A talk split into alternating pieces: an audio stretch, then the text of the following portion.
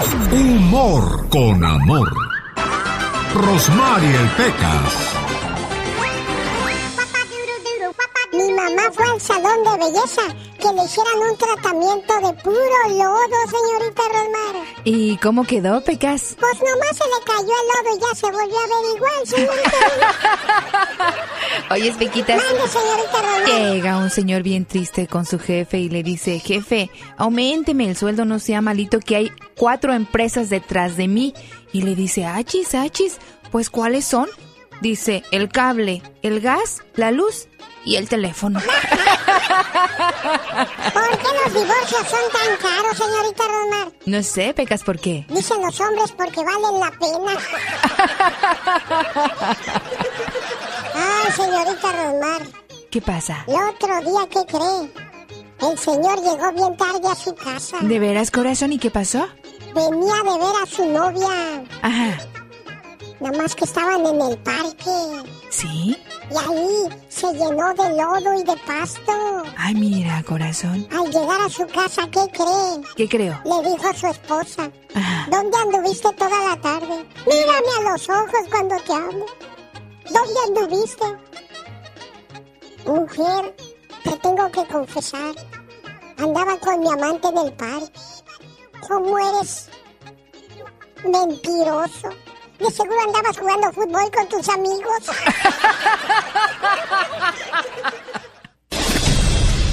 El genio Lucas. El show. Oiga, ¿alguna vez ha escuchado la reflexión de Jaime el Doctor? Es una historia hermosa que encierra muchas cosas. Creer, hay gente que apuesta a la carrera de un caballo, pero no apuesta a la carrera de un muchacho. Hay gente que necesita solamente un empujoncito para seguir adelante. Y en lugar de ese empujoncito encuentra piedras en el camino y le van cerrando puertas. Y bueno, pues al final de la historia, toda esa fe y esa esperanza tuvo una recompensa. Escúchela. Como siempre, estamos a sus órdenes al 1877-354-3646. Laura García y un servidor atendemos sus llamadas con todo el gusto del mundo. La reflexión se llama Jaime el Doctor. Realmente, nunca sabemos en qué momento podemos impactar en la vida de alguien más. Hace muchos años, al inicio de un año escolar más, en un salón de clases se encontraba una maestra de primaria, conocida como la señora Torres, quien estaba al frente de sus alumnos del quinto grado. Como la mayoría de los maestros, miró a todos sus alumnos y les dijo que a todos los quería por igual.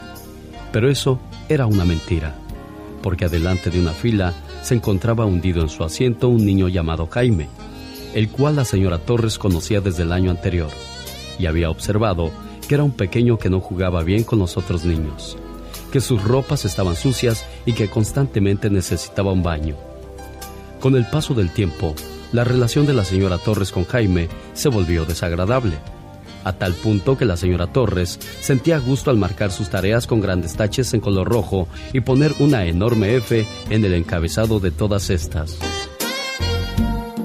Un día, la escuela le pidió a la señora Torres revisar los expedientes anteriores de cada niño de su clase y puso el de Jaime hasta el final. Sin embargo, cuando revisó su archivo se llevó una gran sorpresa. La maestra de primer grado de Jaime escribió, Jaime es un niño brillante, con una sonrisa espontánea, hace sus tareas limpiamente y tiene buenos modales. Es un deleite tenerlo cercas. La maestra de segundo grado escribió, Jaime es un excelente alumno, apreciado por sus compañeros, pero tiene problemas debido a que su madre tiene una enfermedad incurable y su vida en casa debe ser una constante lucha. Su maestra de tercer grado escribió, la muerte de su madre ha sido dura para Jaime. Él trató de hacer su máximo esfuerzo, pero su padre no muestra mucho interés en él, y su vida en casa le afectará pronto si no se toman algunas acciones. La maestra de cuarto grado escribió, Jaime es descuidado y no muestra mucho interés en la escuela, no tiene muchos amigos y en ocasiones se duerme en clases. En ese momento, la señora Torres se dio cuenta del problema y se sintió apenada consigo mismo. Y todavía peor, cuando al llegar la Navidad todos los alumnos le llevaron sus regalos envueltos, cada uno de ellos en papeles y listones brillantes y preciosos, excepto por el de Jaime. Su regalo estaba torpemente envuelto en el pesado papel café que tomó de una bolsa del súper, Algunos niños comenzaron a reír cuando ella encontró dentro un brazalete de piedras, al cual le faltaban algunas, y la cuarta parte de un frasco de perfume. Pero ella minimizó las risas de los niños cuando dijo, ¡Qué brazalete tan bonito! Se lo puso y roció un poco de perfume en su muñeca. Jaime Rodríguez se quedó ese día después de clase solo para decir, Señora Torres, hoy usted olió como mi mamá solía hacerlo. Después de que los niños se fueron, ella lloró por lo menos durante una hora. Desde ese día, ella renunció a enseñar solo lectura, escritura y aritmética. En su lugar comenzó a enseñar valores, sentimientos y principios a los niños. La señora Torres le tomó especial atención a Jaime. A medida que trabajaba con él, su mente parecía volver a la vida. Mientras más lo motivaba, más rápido respondía. Al final del año, Jaime se había convertido en uno de los niños más listos de la clase, y a pesar de su mentira de que iba a querer a todos los niños por igual, Jaime se volvió uno de sus consentidos. Un año después, ella encontró una nota de Jaime debajo de la puerta del salón, diciéndole que ella era la mejor maestra que había tenido en su vida. Y pasaron seis años antes de que recibiera otra nota de Jaime. Él escribió que ya había terminado la preparatoria había obtenido el tercer lugar en su clase y que ella todavía era la mejor maestra que había tenido en su vida. Cuatro años después recibió otra nota, diciéndole que no importando que en ocasiones las cosas habían estado duras, él había permanecido en la escuela y pronto se iba a graduar de la universidad con los máximos honores. Y le aseguró a la señora Torres que ella era aún la mejor maestra que había tenido en toda su vida.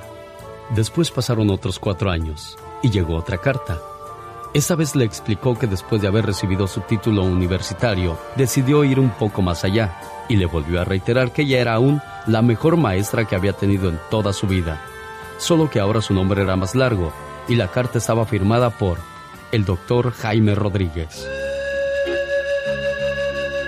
El tiempo siguió su marcha y en una carta posterior Jaime le decía que había conocido a una muchacha y que se iba a casar él explicó que su padre había muerto hacía dos años y él le preguntaba si la señora Torres accedería a sentarse en el lugar que normalmente está reservado para la mamá del novio. Por supuesto que ella accedió. Para el día de la boda, usó aquel brazalete con varias piedras faltantes y se aseguró de usar el mismo perfume que le recordó a Jaime a su mamá la última Navidad. Al llegar el día de la boda, ellos se abrazaron y el doctor Rodríguez susurró al oído de la señora Torres. Gracias por creer en mí. Muchas gracias por hacerme sentir importante y por enseñarme que yo podía hacer la diferencia. La señora Torres, con lágrimas en sus ojos, le dijo bajito, Jaime, tú estás equivocado. Tú fuiste el que me enseñó que yo podía hacer la diferencia. No sabía cómo enseñar hasta que te conocí.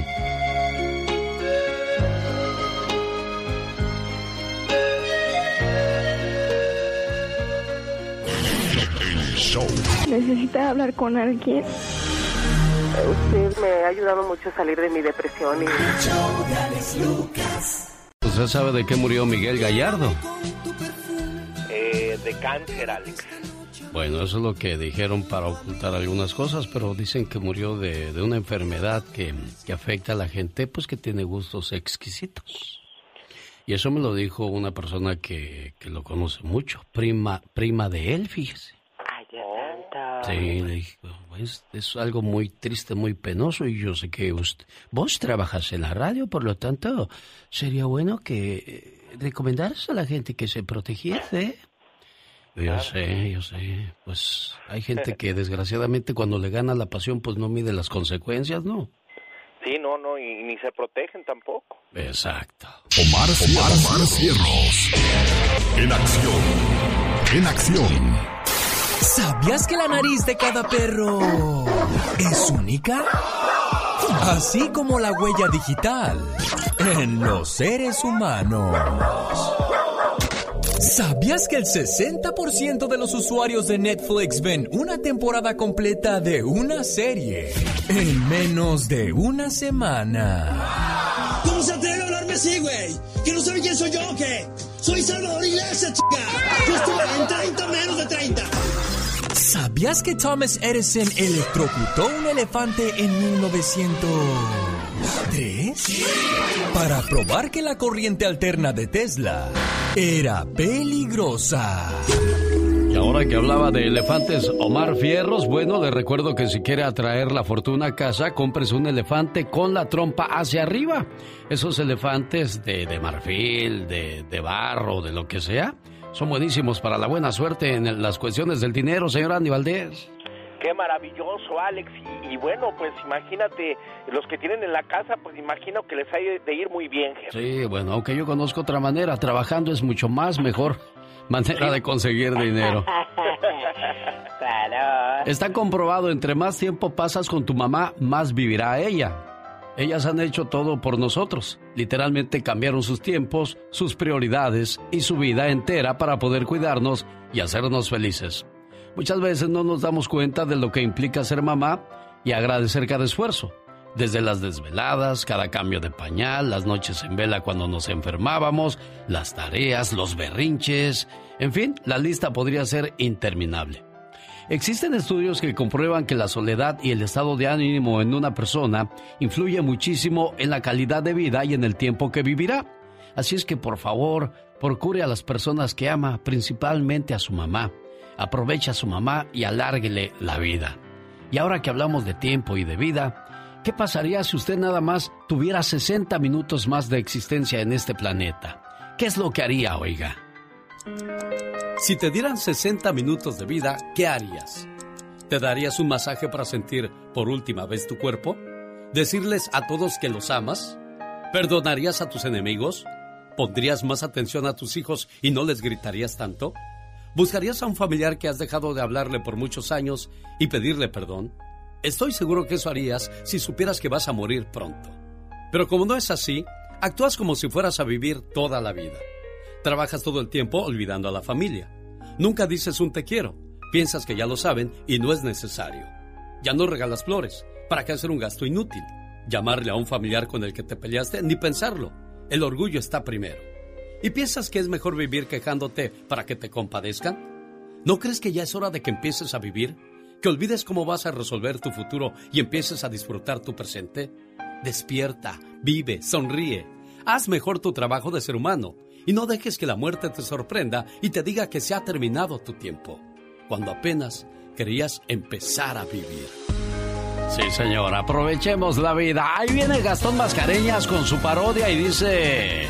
¿Qué fue lo que le pasó a México ayer contra Holanda?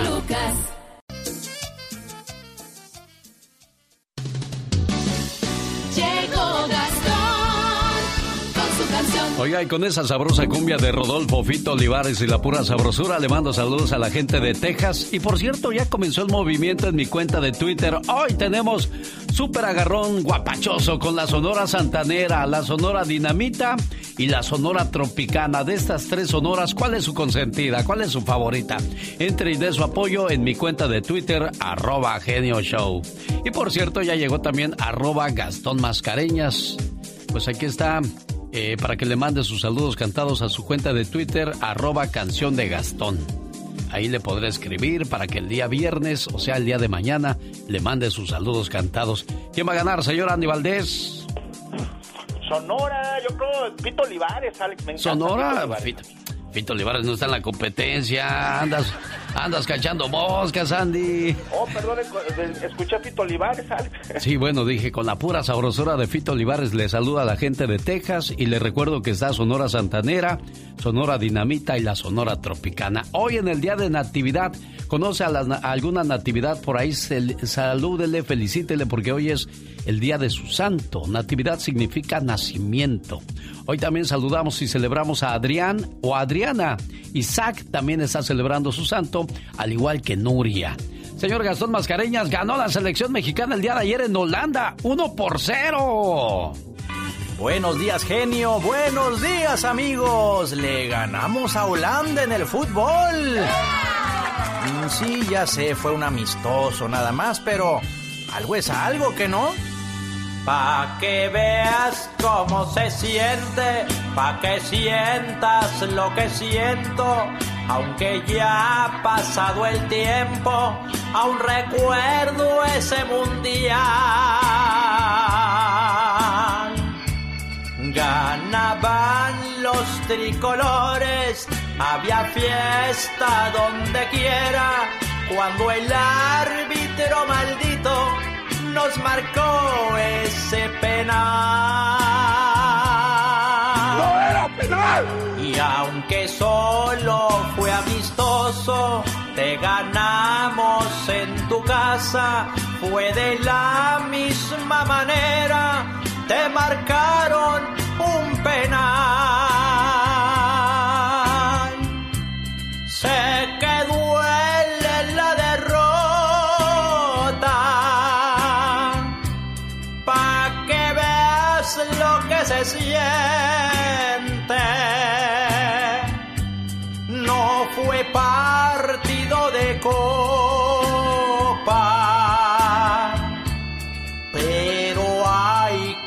Celebrar.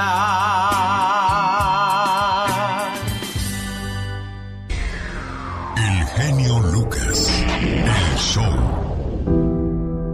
Le mando un abrazo y un saludo a María Guzmán. Quiere un mensaje de ánimo. Su hermano murió a la edad de 33 años de un ataque al corazón. Esto en Purísima del Rincón, Guanajuato. Ella acaba de regresar de allá, fue al entierro de su hermanito, fue a darle su último adiós. Y bueno, pues si te sirve de consuelo, Mari, mucha gente ve morir a sus seres queridos y no puede darse, pues, no es lujo. No puede darse esa ventaja de ir y estar al lado de las personas que quieren en un momento tan, tan difícil, tan complicado. Así es que tu hermanito, donde quiera que se encuentre, está agradecida, agradecido contigo por, por lo que hiciste, tanto en vida como en su muerte. Que Dios te dé la fortaleza que necesitas. Y esta reflexión va dedicada a todos aquellos y aquellas que han perdido a un hermano. Se llama Carta a mi hermano, escrito por Norma Arbilla, y lo comparto con todos ustedes. Buenos días. Me gustaría decirte que desde que partiste, todo está bien. Que todos seguimos nuestras vidas, que seguimos sonriendo como siempre y que nuestras almas siguen intactas. Pero no es así. Todos los que te queremos y extrañamos tenemos el mal hábito de extrañarte y de llorarte más de lo debido. Hoy, hoy solo están esos hermosos momentos cuando crecimos. Yo me acuerdo como si apenas hubiera sido ayer. Y amo tanto esos momentos, tanto que me gustaría volver el tiempo para volverlos a vivir. Me gustaría volver atrás y abrazarte más, besarte más y decirte muchas más veces lo mucho que te quería. Es tan feo quedarse sin decirle a alguien lo mucho que le amas. Pero le doy gracias a Dios por haberte conocido. ¿Sabes? Me ayudaste cuando más lo necesité. Fuiste mi confidente, mi amigo, mi todo. Y hoy, hoy no te das una idea de lo mucho que te necesito. Y conforme pasan los días, tengo miedo de algún día olvidarte. Olvidar tu voz, tu sonrisa, tus gestos, tus locuras. Y sabes, no quiero que estés donde estás, porque me duele mucho que no estés aquí conmigo.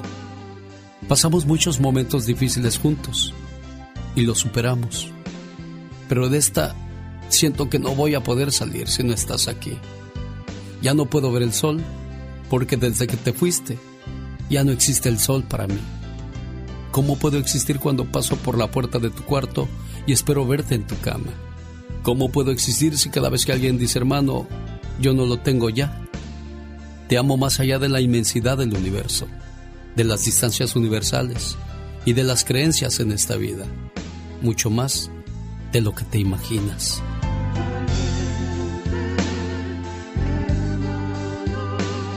Te veo pronto, hermano mío. Me duele pensar que no te tengo y que no te voy a poder escuchar ya más. Descansa en paz, hermano mío.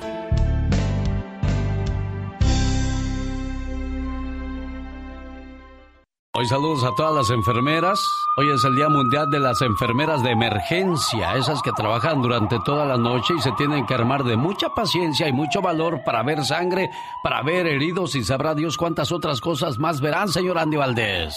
Todo nuestro reconocimiento para ellas, Alex, y a uno, bueno, a mí me da, me desmayo cuando veo sangre, ahora imagínate qué valor para estas grandes este, mujeres todo lo que no ven, Alex. Un saludo para la gente que nos escucha en la frontera, en Tamaulipas, en Sonora, Mexicali, Tijuana, Ciudad Juárez. Por favor, cuando escuchen una ambulancia o una sirena, háganse a un lado, oríllense, créanme, no les cuesta nada y podrían salvar una vida. Había una historia muy curiosa de que estaba un señor en medio del tráfico y de repente venía un carro echándole las luces altas como para que se hiciera a un lado. Dijo, no lo voy a dejar pasar este payaso, pues que se cree ambulancia o qué. Y bueno, pues dijo, ay, sigue fregando este. Bueno, para evitarme un problema, mejor lo dejo pasar.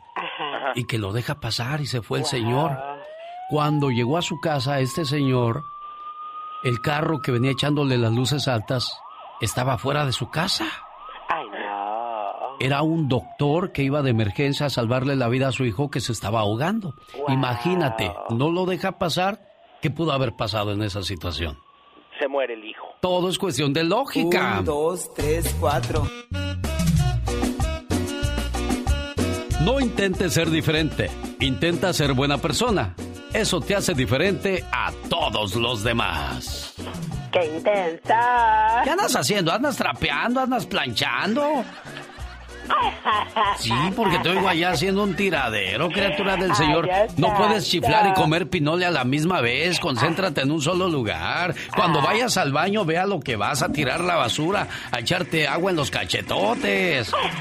Cuando vayas al comedor, ve a comer, siéntate a comer, disfruta de tus alimentos. Y cuando vayas a dormir, pues en la cama, en la recámara, a descansar, se ha dicho.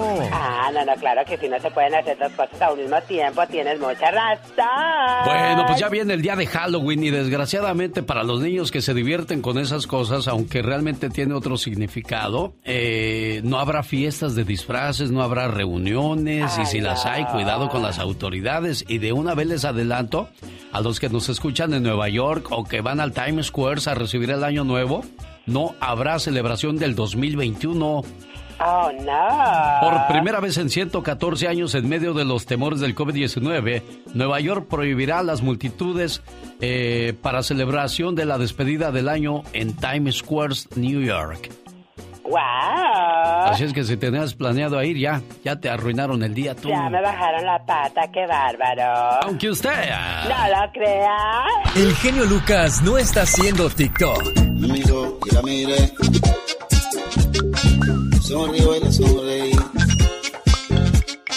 Él está haciendo radio para toda la familia.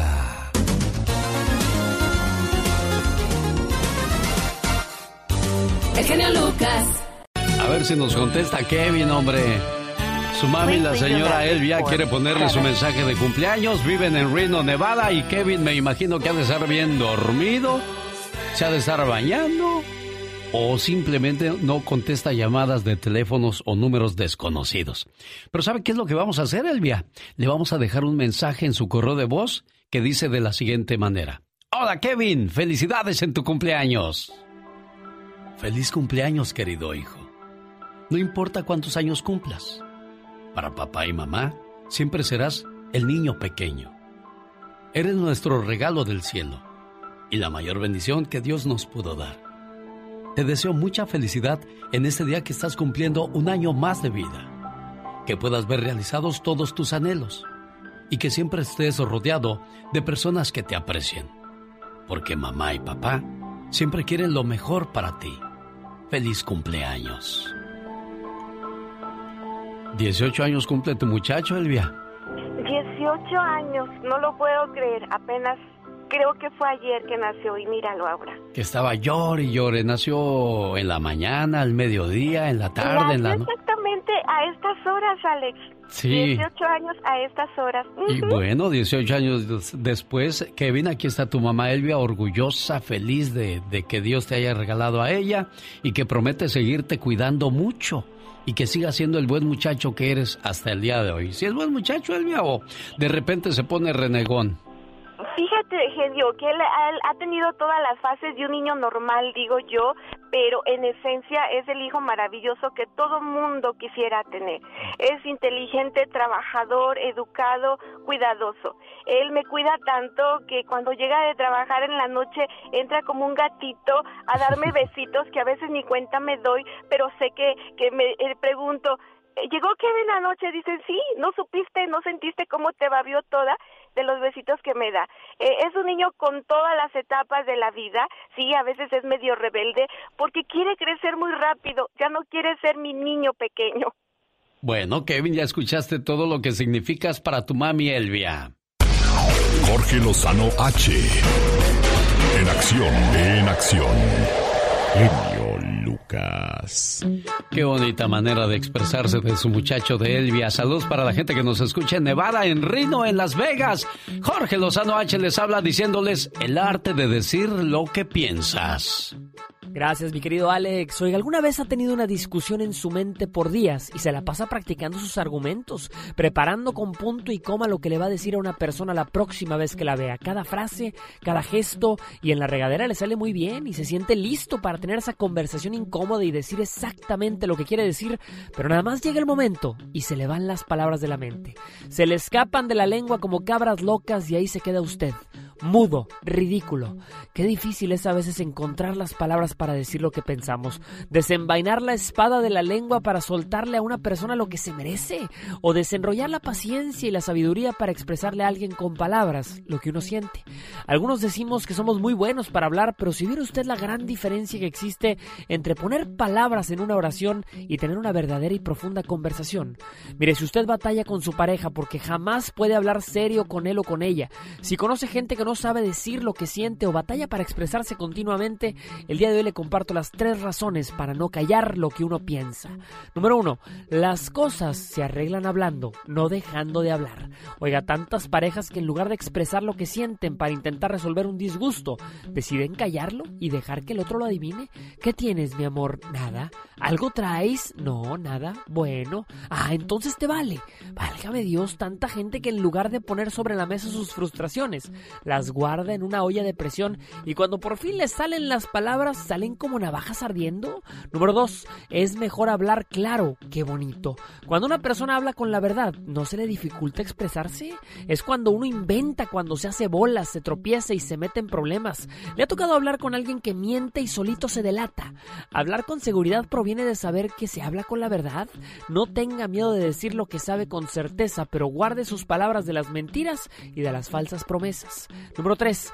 Hay que saber cuándo hablar con la cabeza y cuándo con el corazón. A veces no hay que pensarle mucho porque luego no salen las palabras y cuando uno las siente mucho, salen palabras de más. Lo más real, lo más natural y lo más personal es lo más raro de escuchar porque es lo más normal.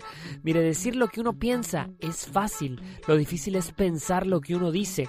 Escoja sus palabras sabiamente porque en esta vida hay dos cosas que nunca regresan, las balas disparadas y las palabras pronunciadas. Yo soy Jorge Lozano H y le recuerdo mi cuenta de Twitter e Instagram que es arroba Jorge Lozano H. En Facebook me encuentran como Jorge Lozano H Conferencias. Les mando un fuerte abrazo, todo mi cariño como siempre. Gracias, genio. Los grandes están con el genio Lucas. bonitos sentimientos, recuerdos hermosos al lado de mi padre.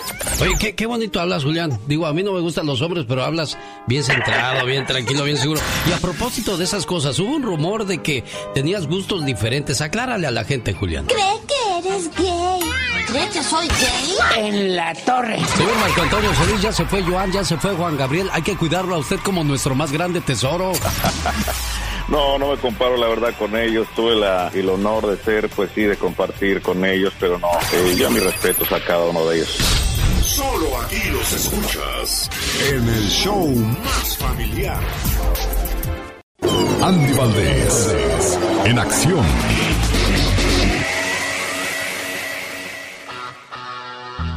Hoy en el baúl de los recuerdos recordamos a Rogelio Guerra, señor Andy Valdés. Alex, de los grandes eh, galanes, ¿no? Porque mucha gente recordará a Jorge Rivero, pero el señor Rogelio Guerra al lado de él eran de los galanes de los años 60 y 70 y el día de hoy, imagínate, estuviese cumpliendo ya 84 años de edad, cuyo verdadero nombre es Hidelgardo Guerra Rodríguez. Don Rogelio Guerra se inicia en el cine a principios de los años 60.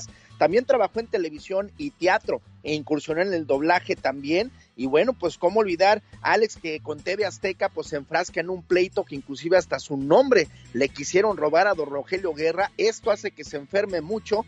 Tristemente fallece en la casa del actor porque su señora esposa, imagínate, después de haber hecho tantas telenovelas como Los ricos también lloran, eh, al lado de Verónica Castro, pues no tenía dinero para, pues para su enfermedad, Alex. Oiga, pues los primeros galanes de la tele, Rogelio Guerra, Jorge Rivero, Andrés García, ya después comenzó a decaer un poco Valentín Trujillo y luego peor Rafael Inclán, Luis de Alba, Alberto Rojas, el caballo, que hoy lo recordamos también, señor Andy Valdés.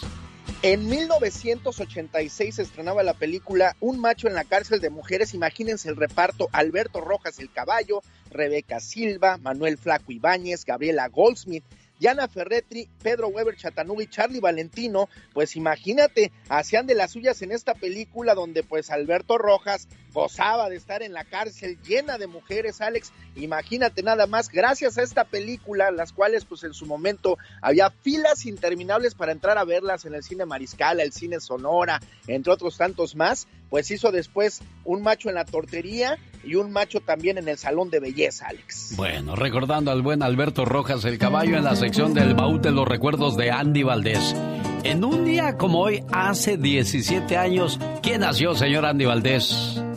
Ángela Aguilar Álvarez, la verdad que hay que recordar que esta niña pues eh, viene de una familia de leyendas, ¿no? El señor Antonio Aguilar, de la dinastía Aguilar, el gran charro zacatecano, la señora Flor Silvestre, la gran ranchera de México, y bueno, cómo olvidarnos que su papá, Pepe Aguilar, Ángela nace en Los Ángeles, California, Alex no nace en México, es, eh, ahora sí que eh, ciudadana americana, pero el día de hoy está cumpliendo ya 17 años de edad, con una carrera prominente que la están cuidando muy bien, y vaya que canta muy bonito, y cómo no va a cantar bonito mi Alex, si es nieta nada más de don Antonio Aguilar, eh, nieta de doña Flor Silvestre y también su tía abuela es nada más y nada menos que Queta Jiménez, la peta linda, mi jefe. El otro día alguien me preguntó, oye, genio Lucas, ¿y tú guardas rencor?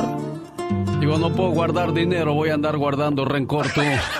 Un, dos, tres, cuatro. Oiga, un saludo para la gente que casi no se corta el pelo. Hay gente que le gusta traer la greña larga. Le hace Marco Antonio el Buki Solí. Ah, no, claro, como Gloria Trevi, el pelo suelto. Ernesto Sosa Naranjo del Grupo Venus también tiene la cabellera larga. Gabriel García de Los Bondadosos. Roberto Verduzco de la Industria del Amor. Se me hace que se quieren parecer a Ban Chien.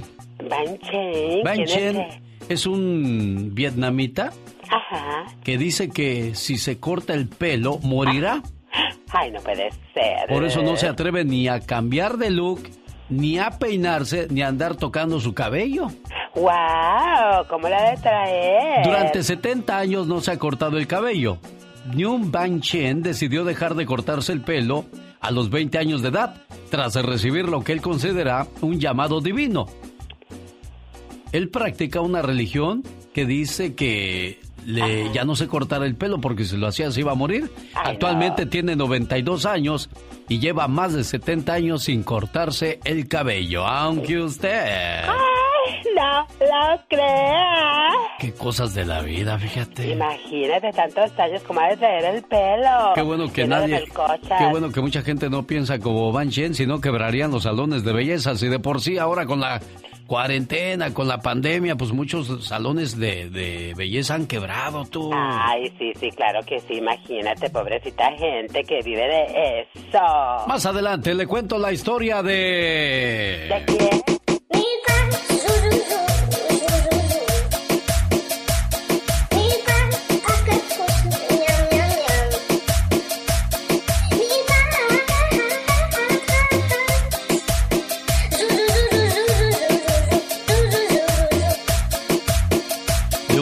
Que se encontró 10 mil dólares en una casa.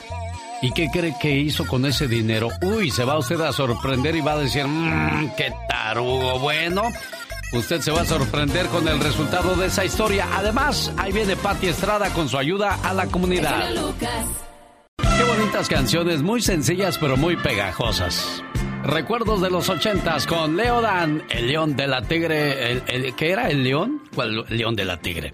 El león de la música desde las Pampas Argentinas, el señor Leo Dan. Le mando saludos en Ciudad Juárez, Chihuahua, a Beatriz Silva, hoy celebrando el día de su cumpleaños. A nombre de su hija Adriana desde Denver, Colorado, con todo el amor del mundo, le manda este bonito mensaje. Mamá, palabra tan pequeña que encierra tantas cosas. tantos sentimientos, tantos recuerdos. Mamá, palabra mágica que usada con desdén provoca dolor y furia, pero al pronunciarla con amor nos cura de todo mal. ¿Por qué se llenan nuestros ojos de lágrimas al recordarla? ¿Será porque recordamos su voz, sus dulces abrazos al arrullarnos y consolarnos cuando éramos pequeños? ¿O será por las noches de desvelo que pasó a nuestro lado cuando estábamos enfermos? ¿O será porque seguimos siendo unos niños ante sus ojos, no importa los años que tengamos? ¿O quizás será porque aún hoy buscamos de su aprobación? Esperamos oír sus palabras de aliento como siempre lo hizo. ¿Será acaso por todo esto? ¿O será por algo más? Lo cierto es que las mamás son un regalo de Dios. Son ángeles en la tierra. Son seres de luz. Por todo esto y mucho más, gracias mamá. Buenos días, señora Beatriz. Buenos días. Felicidades en su cumpleaños, preciosa. Muchísimas gracias. Su hija desde el día de ayer quería que le hiciéramos la llamada. De seguro ella tenía que trabajar el día de hoy, por eso quería que lo hiciéramos desde ayer, pero ahí en su correo de voz le estamos dejando su mensaje a su muchacha. Feliz de saludarle a usted, Beatriz Silva, hoy en su cumpleaños. Muchísimas gracias. ¿Y qué le dice a su muchacha? Ay, que la amo con todo mi corazón y que la extraño mucho. ¿Cuánto tiempo tiene sin verla? Mm, pues como un año más o menos eh, personalmente. Un año para usted son como 10 sin tener a su chamaca ahí a su lado, ¿no? No, sí, bueno, la tecnología ahora está muy avanzada y nos vemos por videollamada. Sí, pero, no es lo mismo de estar ahí y echar un cafecito juntas. sí, ya sé. Bueno, felicidades, preciosa mía, que cumpla muchos años más. Pati Estrada.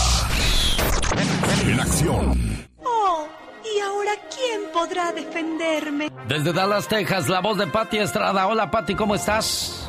Hola, ¿qué tal, Alex? Muy buenos días, buenos días a todo tu auditorio. Me quedé pensando en la pregunta que le hiciste a la señora, ¿cuánto tiempo sin ver a su hija o a la hija, cuánto tiempo sin ver a su mamá, un año. ¿Tú cuánto tardaste, Alex, sin, sin ver a tu, a tu mamá directamente después de haber emigrado? Cinco años. Y, y, no me da pena confesarlo, en el primer año, vieras cómo lloré todo el año. No, no me, no me, no me, no me hacía yo a la idea de no volver a ver a mi mamá y sabrá Dios cuándo iba a regresar. Cinco años tuvieron que pasar para, para ese reencuentro, Pati. Válgame Dios, yo tardé como 12 años, fíjate, nada más. Y, y, una de las cosas que pedía cada noche al Creador, a Dios nuestro Señor, que me permitiera volver a verla eh, antes de que falleciera. Y, creo que bendito Dios que me lo concedió. Me dijo, nada más que no se mueran antes de que yo pueda ir a verlos y a estar con mi mamá y bendito Dios me lo concedió y esa es una de las cosas que le pedimos a los candidatos a la presidencia. Por cierto, nuevamente anoche el tema de inmigración eh, fue el ausente Alex en el debate entre los candidatos a la vicepresidencia Kamala Harris y, y Mike Pence. El tema de inmigración nuevamente ausente en la mesa del diálogo, plataforma política, que es muy importante eh, conocerlo porque pues seguimos muchos todavía esperanzados de saber cuál es el plan el, en la próxima administración presidencial. Ojalá que sea positivo para toda nuestra gente. Oye, Pati, tan bueno de haber estado el debate que de lo que más se habla es de la mosca en el pelo del vicepresidente. Definitivamente fue la ganona del debate presidencial. Anoche, la mosca, yo no sé, fue una cosa increíble, insólita, como increíble e insólita, Alex, va a ser el debate presidencial entre eh, Donald Trump y, Joe Biden, que ya se anunció que va a ser de manera virtual, aunque Donald Trump no quiere, no está muy de acuerdo, pero pues debido al coronavirus que padece el presidente, pues lo van a hacer de manera virtual, remotamente estarán ubicados, aunque el moderador y audiencia estará en, el auditorio donde va a ser el 15 de octubre en Miami, Florida, el próximo 15 de octubre, también por la noche el segundo debate presidencial. Así es de que vamos a ver, ojalá que ahora sí tengan el eh, tema de inmigración en la mesa del diálogo, Alex. ¿Tiene alguna pregunta de inmigración? ¿Sufrió un accidente? Tengo a los defensores de más adelante que van a estar hablando acerca de de cómo ayudarle a usted con ese tipo de problemas. Se recuerde, hoy jueves a las 7.15 de la mañana, hora del Pacífico, la Liga Defensora estará con nosotros, representada por un buen abogado. Pati Estrada, más ayuda para nuestra comunidad. Gracias, Alex. Y bueno, pues sí, fíjate que un señor justamente me está preguntando que no pasó su examen de ciudadanía y si quieres al rato te la mando. Él quiere saber si solicita otra vez o renueva su residencia, le va a afectar el no haber pasado el examen de ciudadanía. De esto y otras preguntas también se las haremos llegar. Por último, Alex, la Agencia Federal del Consumidor, la FTC, recuerda a contribuyentes que no presentaron una declaración de impuesto del 2018-2019 pueden ser elegibles para recibir un pago de impacto económico. Pueda que sea una de los nueve millones de personas que está recibiendo una carta del IRS para informar cómo registrarse en su sitio web para reclamar el pago. La nueva fecha límite, escuche usted, la nueva fecha límite para presentar este reclamo 21 de noviembre del 2020. Estaba antes que el 15 de octubre, pero ahora la han extendido hasta el 21 de noviembre del 2020. ¿Quiere saber más al respecto? www.irs.gov diagonal EIP o en el 1-800-919-9835. Con mucho gusto, Pati Estrada va a tener el número aquí a la mano porque seguramente a usted se le está pasando porque está trabajando o se está arreglando o X cosa que esté haciendo. Mi número de teléfono 469 358 4389 tan, tan. Muchas gracias, Pati Estrada. Oiga, ¿quién gana en la encuesta el día de hoy en mi cuenta de Twitter, arroba Show? ¿Sonora Santanera, Sonora Dinamita o la Sonora Tropicana? Lo sabremos en cuestión de minutos. Andrés Puentes. ¿Qué fue lo que realmente llevó a terminar un matrimonio con la mujer que en los ochentas todos queríamos tener como novia, Andrés? Bueno, pues mira, este, lo que pasa es que esa novia que todo el mundo queríamos tener, no sabíamos que venía acompañada de una bruja que es la suegra, ¿no? Juan Manuel Márquez. Juan Manuel Márquez tomando muchos orines para estar fuerte. no, ahora, ahora no, este, ahora suspendimos la orinoterapia. Adamari López. Hola, yo soy Adamari López y me encanta estar en el programa de Alex, el genio Lucas. Con Alex, el genio Lucas, el motivador. Un muchacho tenía problemas para juntar dinero para comprar las medicinas a su mamá. Le llamó a uno de sus mejores amigos y le dijo, Amigo, necesito dinero. Mi madre está enferma y no tengo dinero para las medicinas. Su amigo le respondió, Amigo, háblame después de que salga del trabajo y veré qué puedo hacer por ti. Más tarde, como le había pedido su amigo, lo llamó. Pero el teléfono estaba apagado. Trató de llamar una y otra vez, hasta que se cansó se fue a buscar a otros amigos que pudieran ayudarlo, pero nadie le echó la mano. Triste y decepcionado con su mejor amigo que lo abandonó y apagó el teléfono cuando más lo necesitaba, se fue a la casa. Al llegar encontró una bolsa de medicamentos junto a la almohada de su madre, la cual estaba durmiendo, y le preguntó a su hermano que quién había traído las medicinas. Tu amigo vino y recogió las recetas y trajo estas medicinas. Se fue hace tiempo el muchacho salió sonriendo a buscar a su amigo. Cuando lo encontró le preguntó, Amigo, ¿dónde has estado? Traté de llamarte, pero tu teléfono estaba apagado. El amigo le dijo, Ya no tengo teléfono, amigo. Lo vendí para poderte comprar las medicinas para tu mamá. El amigo de verdad no cruza los brazos hasta que el otro amigo esté bien. El verdadero amigo es un hermano, de madre diferente. Un saludo a los buenos amigos y para tener buenos amigos hay que ser buen amigo. Señoras y señores, ¿quién ganó en la encuesta del día de hoy? Aquí está. Nacieron en Colombia en 1989 en términos musicales, exactamente en la ciudad de Medellín, Colombia. Bajo la, la batuta del maestro Ray Carey, que ya falleció, con la idea de hacer una sonora con el estilo afroantillano y así lo lograron. Fue el 20 de julio de 1991 cuando la Sonora Tropicana aterriza en México, dando su primera presentación masiva en la comarca lagunera Torreón, Coahuila, donde fueron muy bien recibidos y hasta el día de hoy siguen vigentes. Ellos son la Sonora Tropicana. Desgraciadamente para ellos perdieron el encuentro el día de hoy porque se quedaron con el 8.8% de apoyo, nada más, quedando en tercer lugar. Esta es la Sonora Dinamita. Fundada el 22 de marzo de 1960 por el señor Lucho Argaín.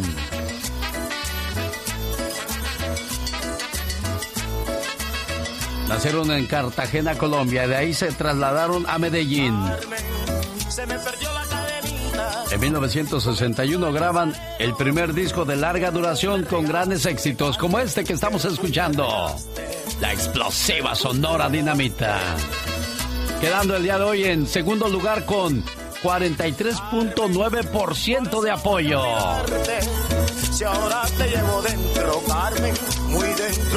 Y el primer lugar para la Sonora de Sonoras. De Tabasco para el mundo. Señoras y señores, nacieron en 1955 y hasta el día de hoy siguen vigentes con su música. Porque de los fundadores originales, desgraciadamente ya no queda ninguno vivo. Y hablamos de la internacional Sonora Santanera.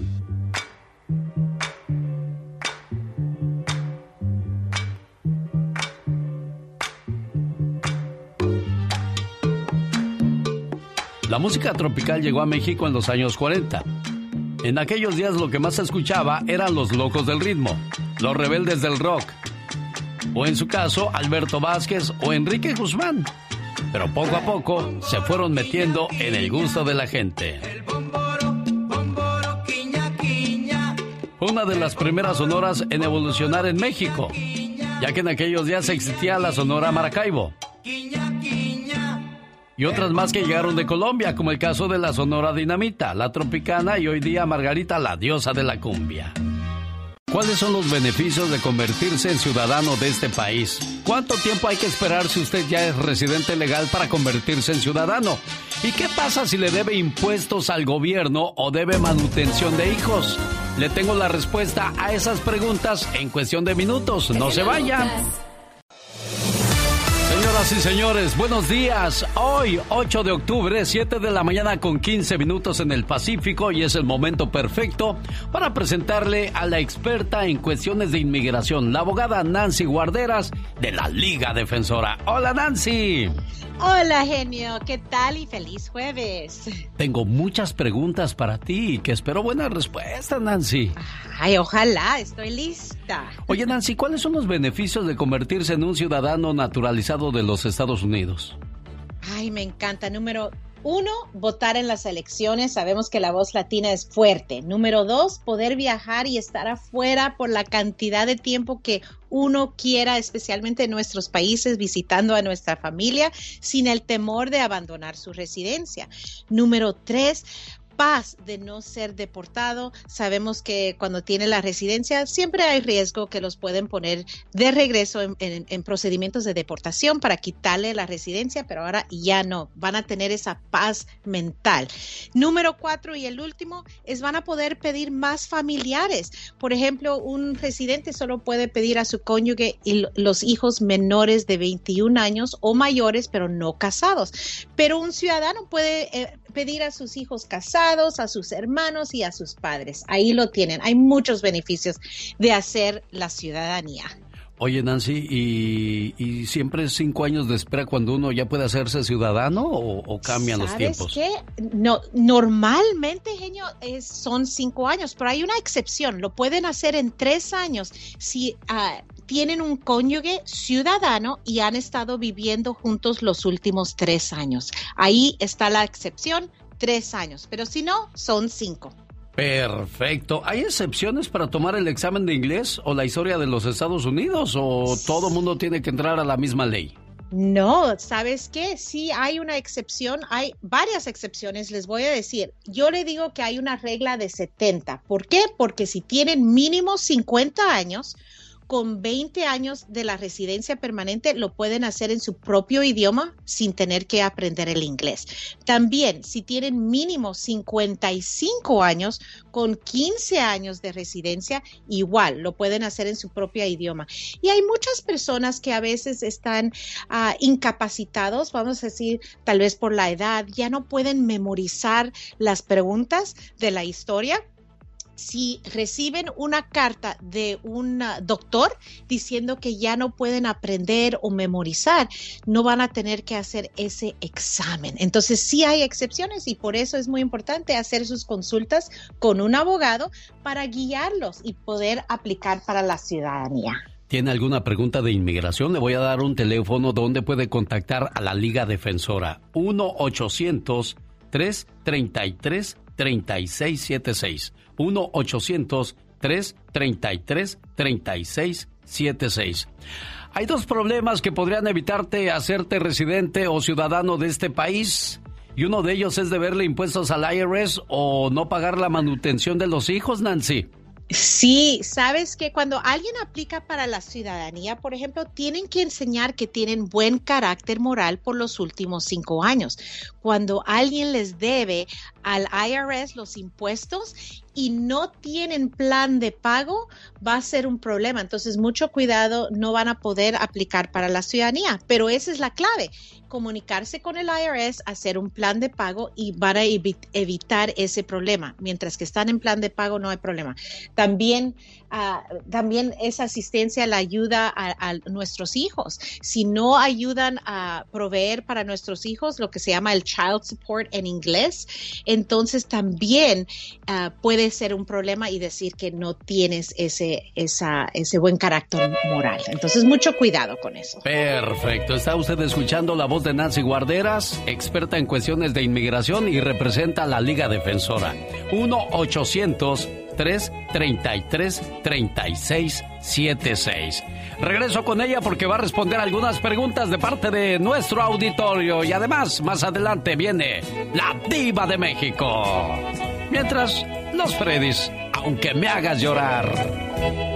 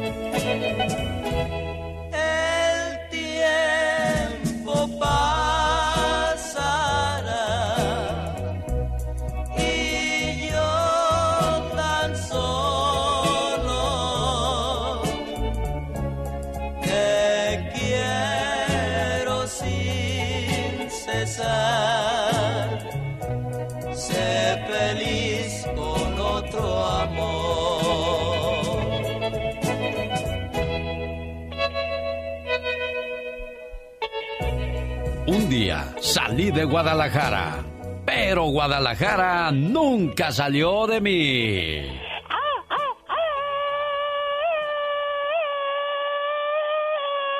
Pero qué fuerte, qué intenso. Muy intensa. Hoy estamos de estreno a las 7.50 de la mañana hora del Pacífico, no se pierda. La nota gótica con el hombre murciélago.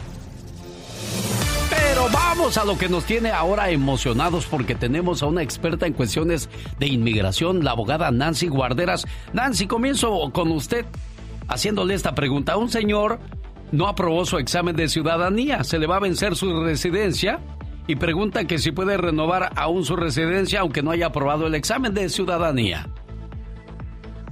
Y sí lo debe de hacer porque queremos esa prueba, ah, la evidencia que tiene la residencia, entonces sí debe de renovarlo. No le va a afectar en nada que no pasó el examen de la ciudadanía. Señora pregunta, ¿puede pedir visa U por violencia doméstica aun cuando su esposo es agresor y no tiene documentos? ¿Ella podría aprobar por la visa U, abogada? Claro que sí, y la razón creo que está mencionando que el esposo no tiene estatus migratorio es porque hay otro programa que se llama VAWA, es una ley donde cuando están casados con un ciudadano o un residente y son víctimas de violencia doméstica en las manos de ellos, entonces puede hacer otro alivio que es mucho más rápido que la visa U, pero cuando no tiene estatus el abusador, la visa U es la clave, mientras que reportaron ese crimen van a poder lograr esa visa U. Pregunta de José de Oxnard. Adelante para la abogada Nancy Guarderas. Le escucha, señor José. Buenas, buenos días, Nancy, ¿cómo está? Buenos, buenos días, José. Muy bien, gracias. Que bueno, mire, yo tengo una pregunta, este, ah, me quiero hacer ciudadano, pero ah, me divorcié y, cometí un error bien grande de, de pagarle el chayo support a la, a esposa al contado. Ah, por mucho tiempo, o sea, la corte definió una cantidad, ¿verdad? Ok. Por todos dos niños y al final este quizá la flojera de uno, la mala costumbre de, de no ir a comprar un money order o un cheque. Mm. al contado. Él, él dio el dinero al contado, abogada. ¿Eso cuenta o qué va a pasar ahí con el caso de José? Ok, está dando el dinero, pero así como en efectivo, ¿eso es lo que entiendo? Sí, sí, no tiene recibos al respecto. Ay, ay, ay. Ok, Ah, normalmente no, porque la pregunta que el oficial va a pedir y preguntar es si usted ha mantenido a sus hijos, ¿verdad? Si ha pagado, entonces usted dice simplemente que sí. Ahora, el problema es que si ellos piden el comprobante, que no siempre lo hacen, pero si tienen dudas, ahí es donde va a ser difícil. Dependiendo en la relación, con la ex esposa, a veces he logrado una carta de ella diciendo y confirmando que sí, usted ha estado pagando ese mantenimiento de los hijos, pero todo depende en esa relación y no es que 100% se lo van a pedir, pero usted puede contestar que sí, sí ha dado ese mantenimiento a sus hijos y depende en la edad. Si no, entonces les recuerdo que de cinco años después que cumplan los, los 18 años, eh, esos niños ya no tiene esa obligación entonces puede aplicar de nuevo. Se casó y ahora ese hombre la amenaza de que le va a denunciar a inmigración porque le pide el divorcio. ¿Le pueden suspender residencia si se divorcia por violencia doméstica y tras dos años de casados, abogada? Ah, ok. Entonces, esta persona creo que tiene la residencia condicional, porque cuando alguien se casa, antes de los dos años de aniversario, entonces inmigración solamente les otorga una residencia condicional. Después de los dos años tienen que remover esas condiciones y si existe la violencia doméstica en esa en ese matrimonio va a poder remover esas condiciones y seguir con su residencia, que no se preocupe por la violencia doméstica. Lo vamos a poder lograr. Simplemente tenemos que también enseñar y probar que es era un matrimonio en buena fe, simplemente que está terminando por la violencia doméstica. Si no sí logra, va a poder. Si no logra entrar a la línea telefónica, los abogados de la Liga Defensora le atienden al 1-800-333-3676. 1-800-333-3676. Abogada, ¿alguna recomendación para nuestro auditorio? Claro que sí, siempre les digo, no dejen para mañana las consultas que pueden hacer hoy mismo, no se dejen con los brazos cruzados esperando a ver si hay algo, porque hay mucho alivio que existe, simplemente lo tenemos que encontrar y hacer una estrategia y aquí en la Liga Defensora vamos a pelear juntos con ustedes para lograr ese alivio tan merecido. Hasta la próxima, abogada. Gracias. Gracias. La Liga Defensora a sus órdenes, 1 800 333 3676. Llame y salga de cualquier duda. La consulta es gratis. El genio Lucas presenta el humor negro y sarcástico de la diva de México. Diva, tengo mucha hambre. ¿Tú crees que anoche soñé que, que comía yo en un restaurante como de rico? Te voy a llevar a un restaurante no como de rico, mi amor de ricos. Genio Lucas. ¿Qué venden en los restaurantes de los ricos diva de México? Eh, lo mismo pero en chiquito. sí, cierto. Te dan una mugre así. Ensalada a la cloche y uno dice, ¿qué será ensalada a la cloche? Una hojita con un chorrito de vinagre así y un pedazo de jitomatito de los chiquitos a la mitad. Ahí está tu ensalada a la vinagre. Arroz a la jardinera. ¿Y cómo es arroz a la arroz jardinera? blanco. Arroz blanco con los de esos congelados de la Walmart. Los- ¿Cómo se llaman? Los Es- vegetales. los espárragos. Los, Horrible. sí. A- Arroz a la jardinera. Ay, no, qué horror. Oye, ¿Qué pasó, prepare el trajecito, mi genio, porque nos vamos a la boda, usted y yo. ¿Quién se Usted casa, diva de. México? ¿Quién? Ninel Conde se casa con el novio de acá de Miami. ¿No será que le va a arreglar papeles? Será. ¿No será que por eso está vendiendo la casa? ¿No será que se quiere ir de México? ¿O será que se lo quiere llevar a vivir para allá? Pues Ninel Conde se nos casa con Larry Ramos. Ya lo dijo. Gracias, amor de mi vida. Por estos seis meses. A ver, espérame, tóxica. Digo, perdóname. Eh, eh, En seis meses, Ninel, ya te enamoraste. Tan y ya de- pronto. tan pronto. En plena pandemia. Hasta me da ansias, diva. Seis ¿Cómo se puede la gente enamorar tan rápido? Ya me, nos vamos a casar, ya me voy a vivir contigo. Mira, antes yo he escuchado historias de que en el rancho, papá, mamá, las abuelitas, la tía, eh, rápido se conocían y rápido se iban. Pues sí, pero así era antes. Pero Ninelita Conde no está en chiquilla, ni en ingenua, ni en virginal, ni en... ¡Ay, es el Diva. amor de mi vida! No, no, no, no, no, sí. Por favor, Ninel, ya sabe cómo y por dónde. Ninel ya tiene, ya tiene una hija que, que le puede dar ni- nietos. De Entonces, veras, ¿verdad? Ninel, apacíguate, sosiégate, tranquilízate, qué necesidad. Y el chamaquito más joven, y tú cállate, Satanás, que te quedas sin caviar. Oye, otro que no le creo nada. ¿Será que yo soy muy mal pensada o muy realista? ¿A quién no le cree diva de México? Eh, hay, hay una dinastía de actores muy famosos, los Bichir en México. Eh, eh, Bruno Bichir, y Odiseo y, y Damian Bichir, que le está yendo de maravilla en Hollywood. eh, produce esta, una serie en Hollywood, le va muy bien. Y su hermano Bruno, que pues el pobrecillo es un muchacho que trabaja de actor y a medias ahí va, muy buen actor. Y dice, la estoy pasando mal por el COVID. Por ejemplo, una pechuga de pollo la divido en cuatro. Una latita de atún es la mitad para que me dure todo el día. Como mucha papa. La papa salvó a Europa cuando la guerra y todo. Y, y a los marineros. La papa, que pura papa. Yo creo que este se compra el costal así. Eh, eh, toda- Es que, es que la papa llenona, diva. Sí, mi genio, pero ve, no me vengas a mí a llorar con lágrimas de cocodrilo. sí, sí, sí. Cuando tú, yo sé que tienes un hermano rico ahí en Hollywood y que tu familia de toda la vida y tu mamá, que es una gran actriz, y su papá un gran actor y todos sus hermanos, no vas a tener alzado, guardadito y, y que me vengas a mí a, a pobretear. Ay, una pechuga de pollo la divido en cuatro. No, no, no, no, no, a mí no me vengas con eso. Bueno, diva, pero aquí hay una cosa. Usted puede tener un hermano rico, pero pues si el hermano es bien codo y no te comparte su... su- Ahí va la nota. Esa es la nota. ¿O será que su hermano, el de Hollywood, es muy tacaño? ¿O será que Damián es muy codo que no le sacan ni, ni, ni, ni un icle? Es más fácil sacarle agua a una piedra, dicen que sacarle eh, dinero a un codo, diva. Ay, no, qué risa. Esa es la nota. ¿O será que tiene un hermano muy tacaño? Bueno, Kate del Castillo, Hollywood y todo, ella dijo, yo ya me voy. Ahorita ando en Nayarit, en las playas de Nayarit con, con su familia, con Don Eric, con su mami, Doña Kate, y con su hermanita Verónica y el sobrino.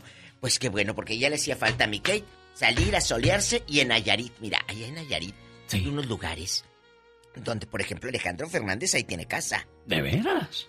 Y es, es como, eh, no es como, es una isla prácticamente escondida. No hay ni señal de internet. O sea, te Ah. desconectas, literal, te desconectas. Eso, es bueno todo. para desintoxicarse, diva. Sí, pero lo, lo malo es que cuando agarras señal tu celular, mira harto WhatsApp y no hayas por dónde empezar a leerlo. Bueno, ahorita voy a hacer una llamada a. Ixtlán del Río Nayarit. A Teresa Becerra celebra su rico. cumpleaños. Ahorita le voy Qué a rico llamar. se Diva de come ahí en Ixtlán, nada más dígale a Tere de esas papas y ese pollito frito que venden en la plaza, que es tradicional de ahí de Ixtlán del Río. Qué chulada. Señoras y señores, el rey del acordeón, Ramón Ayala y los Bravos del Norte. La vecina le puso el dedo. ¿Dónde? No se diva de. México, que me anda preguntando a mí de que yo supiera. ¡Aplácate, Satanás, en el rostro no! En la cara no, porque somos artistas.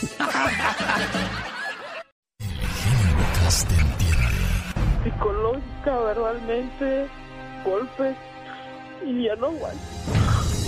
Quiero a todos mis hijos, aunque no me hable el, el muchacho, yo, lo, yo en mis oraciones, yo le sigo pidiendo a Dios que, que Dios me lo cuide y me lo bendiga. Me duele todo porque desde unión, como le dijera a la familia, mi- mis hermanas saben allá en Michoacán lo que pasó.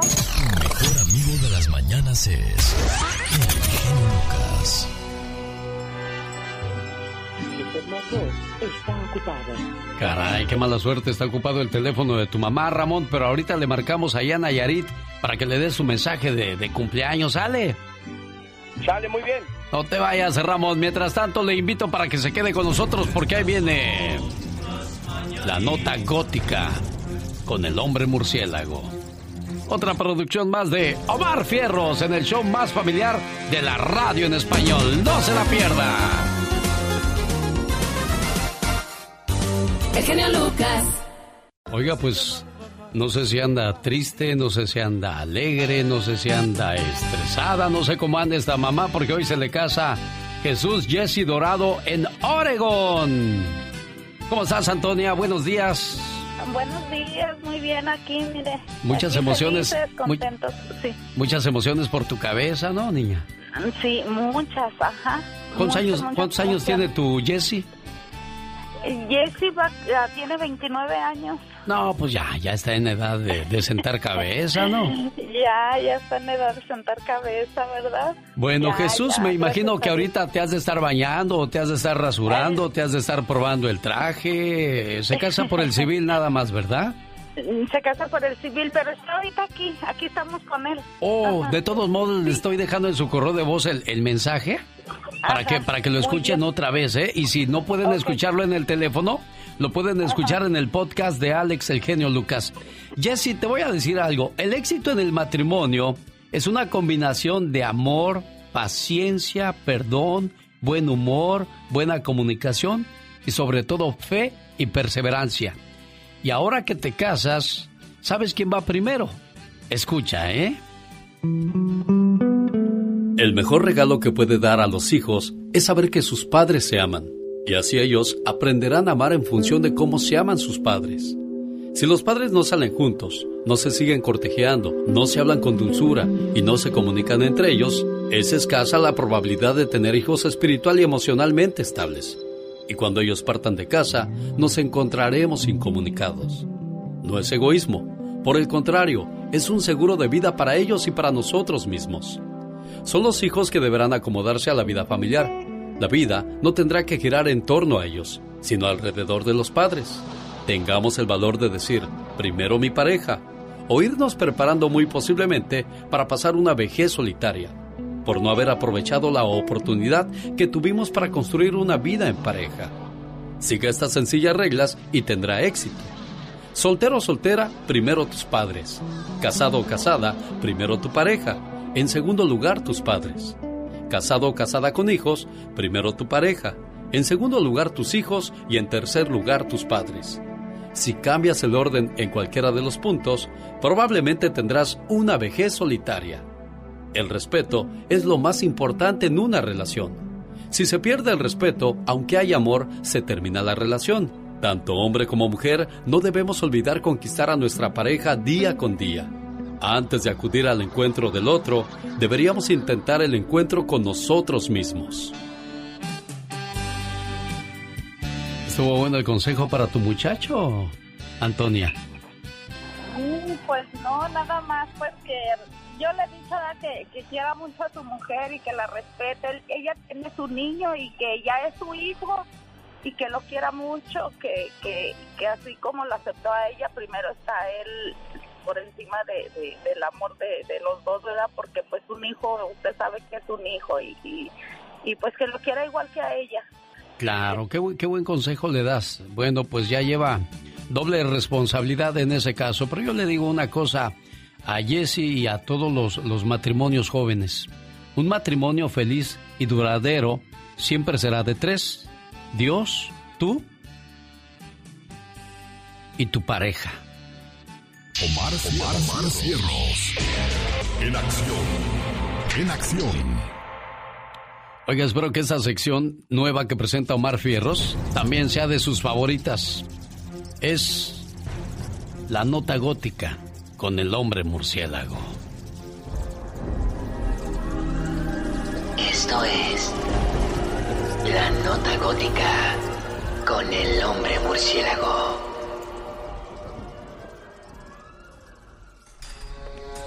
Good morning, sir. Aquí están los reportajes, señor Bruce. Muchas gracias, Alfred. Mm, Saben, la discriminación hacia los inmigrantes parece no tener fin. Lo digo por un video que la patrulla fronteriza publicó en YouTube, donde muestra cómo hacen ver que los inmigrantes son asesinos. Están criminalizando al, al migrante. Están utilizando el racismo y la xenofobia en este video. ¿Por qué? Porque quien ha insistido que los migrantes son criminales, que son violadores, que son animales, es precisamente el presidente Trump.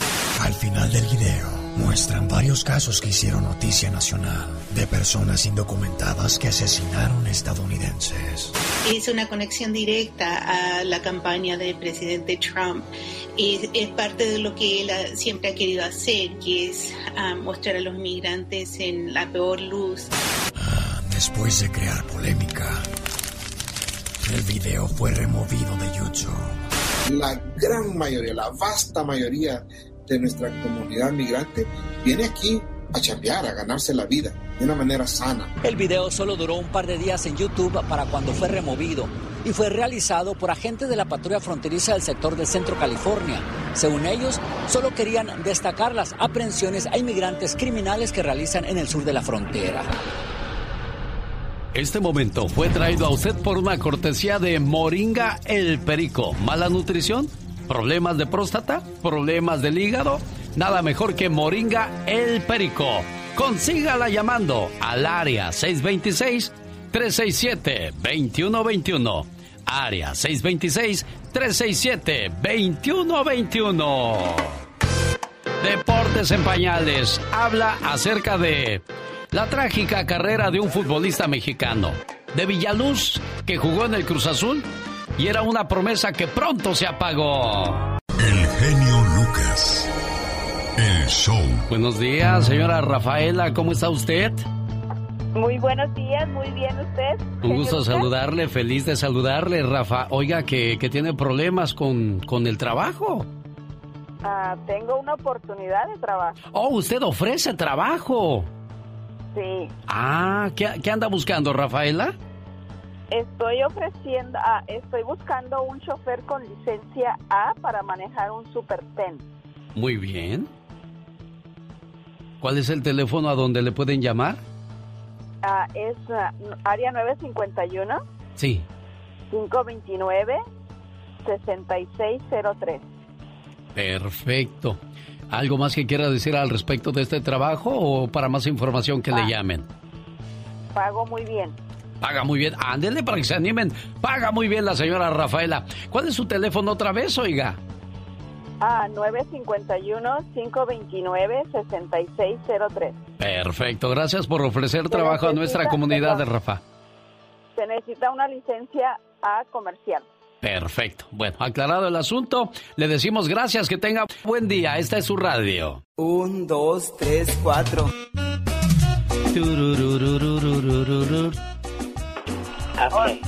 Ok. okay. Ok. Oh, ¿Estás ocupado? Si quieres te llamo otro día, ¿eh? Donde estés menos ocupado. Sí, sí, sí, digo, si ando molestando mucho, ahí me disculpas, por favor, ¿sí? Oye, hay gente que, que llega al trabajo y nomás se la pasa en el puro chisme y a qué horas trabajan. Ay, Dios santo, definitivamente. Digo, sin ofender al presente, ¿verdad? O sea, se supone que estás trabajando arduamente. Ay, esa piedra me tiró rozando. Te tiró rozando.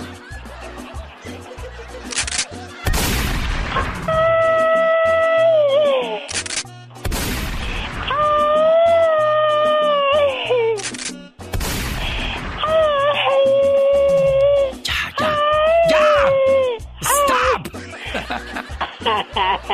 Oye, fíjate que un señor encontró 10 mil dólares en una casa y se los regresó a sus dueños, fíjate. Ay, no puede ser, no me digas eso. El nuevo dueño de una casa en Chicago terminó encontrando miles de dólares escondidos en la sala. Ajá. Jim Down compró la vivienda para renovarla y nunca esperó encontrar en el escondite de ahí los 10 mil dólares. ¡Wow! Nunca antes había visto algo parecido, dijo el señor. Claro. Se sintió conmocionado luego de encontrar cinco sobres que contenían casi 10 mil dólares escondidos en la sala. ¿Cuánta gente habrá así que guarda dinero y luego no sabe dónde lo deja y se va de la casa y dice, ay, voy a... Y luego Y dice... se olvida. Exacto. Completa, pero mira, este hombre qué honrado. Personas como esa no hay muchas. Dijo que para él lo más obvio era devolver el dinero. ¿Cuántos vol- devolverían un dinero así? Ay, Dios santo, yo creo que no muchos, eso te lo puedo asegurar. Y si la señora o el señor lo dice, oye, dejé el dinero allá, vamos y no, aquí no había nada y cómo se los quitas, pero este Sí, hombre le ganó la, la honradez, la honestidad. Ay, no, no, es que sí, todavía hay hombres con buena fe. Asegura que la ex dueña Gloria Carter y su familia estaban encantados y hasta le dijeron, pues tenga, tenga algo, ¿no? Y él dijo, no, no, no, no, mi mamá. No lo aceptó. Mi mamá nunca nos enseñó esas cositas. Ay, qué hermoso. Pero qué fíjate, bello. hay gente que te encuentra su cartera, se la regresas Ajá. y en lugar de decirte gracias dicen, no agarraste nada que no era tuyo. Oye, dan ganas de, Dios santo. dan ganas de quitarle la, la cartera La y decirle, cartera. trae pa' acá para que se te quite. Y ahora no te doy nada.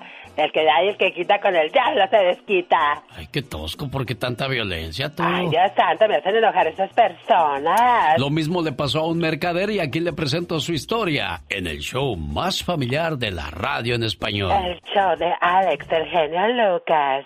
Oye, ¿con quién estabas echando chisme tú? ¿Yo? Eh, No, nomás ta- estaba, estaba estaba, estaba, estaba, yo. estaba. Vamos a escuchar la reflexión, venga. Cierto día, un mercader ambulante caminaba hacia el pueblo. Por el camino encontró una bolsa con 800 dólares. El mercader decidió buscar a la persona que había perdido el dinero para entregárselo, pues pensó que el dinero pertenecía a alguien que llevaba su misma ruta. Cuando llegó a la ciudad fue a visitar a un amigo. Oye amigo, ¿sabes de casualidad quién ha perdido una gran cantidad de dinero? Ah, creo que sí, lo perdió Juan, nuestro vecino, que vive en la casa de enfrente. El mercader fue a la casa indicada y devolvió la bolsa. Juan era una persona avara y apenas terminó de contar el dinero gritó enojado. Oye, faltan 100 dólares. Esa era la cantidad de dinero que yo iba a dar como recompensa. ¿Cómo los has agarrado sin mi permiso? ¿Sabes qué? Vete de una vez. Ya no tienes nada que hacer aquí. El honrado mercader se sintió indignado por la falta de agradecimiento. No quiso pasar por ladrón y fue a ver al juez. El avaro fue llamado a la corte. Insistió ante el juez que la bolsa contenía 900 dólares. El mercader aseguraba que eran 800.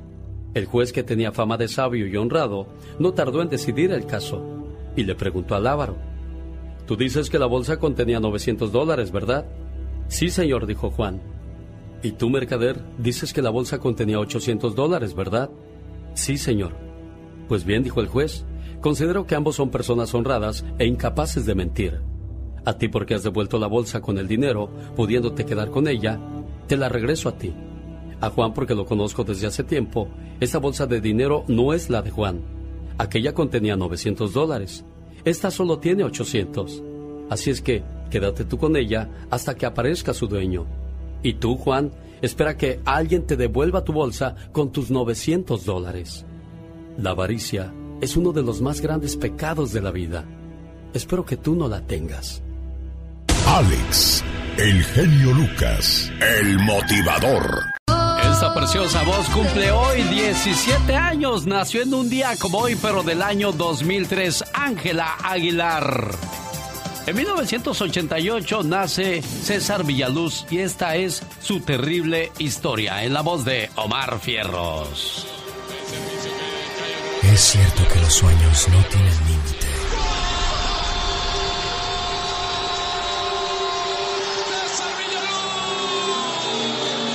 Es cierto que con mucha perseverancia y esfuerzo se puede todo. Pues Villaluz no dejó de pelear, qué determinación, qué manera de buscarla. Pero es muy cierto que la vida puede dar un giro inesperado. Sigue Lugo, le pica Villaluz al área, pasa Villaluz, que fue, que fue, que fue nada. Choque, choque, choque entre los dos y no cobra penal. A ver. Esto es de la fama a la desgracia.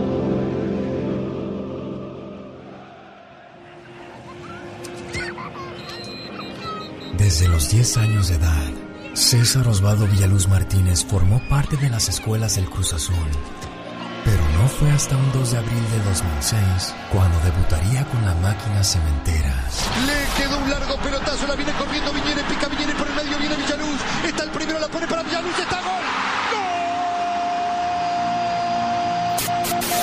Su estilo y estatura fue clave para destacarse como un jugador ágil, pues no por nada fue campeón con la sub-17 de la selección mexicana.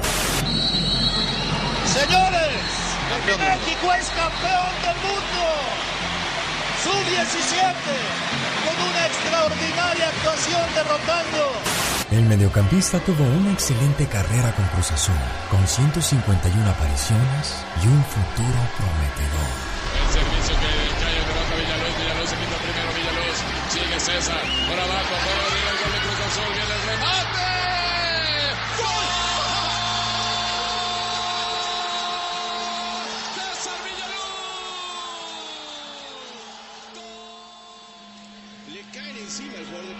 Pero en una apertura del 2008, Cruz Azul se enfrentaba al Toluca en la final, donde se dio a cabo uno de los robos más grandes de la historia, cuando en el minuto 71 César Villaluz sufrió un duro golpe por parte de Cruz Alta, donde quedó en estado de coma. No se marcó penal y no hubo expulsión a Cruz Alta. Todo bajo el sospechoso arbitraje de Roberto García Orozco. La pierna y la rodilla peligrosamente, pero también el brazo y el codo de Cruzalda. Van los dos muy fuerte. El que lleva la peor parte, Andrés, es Villaluz. De ahí en adelante, después de quedar fuera de Cruz Azul, la carrera de Villaluz solo fue rumbo a la desgracia. Los equipos como San Luis, Tigres, Chiapas no lo metían a jugar. Después cayó la liga del descenso al Atlético San Luis y al Celaya. Pues creo que un poco amargo, ¿no? Porque nosotros buscábamos, buscábamos ganar para, para puntear y pues no se da, ¿no? Yo creo que nos enfrentamos contra un buen equipo. Por último, 2018 se reportó en las filas del Deportivo San Pedro de Guatemala, donde poco más tarde terminó su carrera. Pues yo ya no sé hacer nada, yo nada más juego fútbol, pero ahora pues es lo que te piden, ¿no? Y, pues aquí en el fútbol pues tú no, tú no tienes nada seguro, ¿no? Puedes, podrás tener un contrato de cinco años, pero a los seis meses pues te pueden decir, no, pues sabes que ya no funcionaste, pues ya gracias, ya no tienes ninguna otra opción, o, o puede venir una lesión donde pues ni un partido, dos partidos o un mes y pues se termina tu carrera futbolística también, ¿no? Yo creo que en eso es lo que, en lo que en lo que te han preparado ahora, ¿no? Ya han sido más realistas con lo que es el fútbol. El fútbol te puede dar muchas cosas, es muy bonito, puedes conocer muchas cosas, pero, pero pues esto termina, termina muy rápido.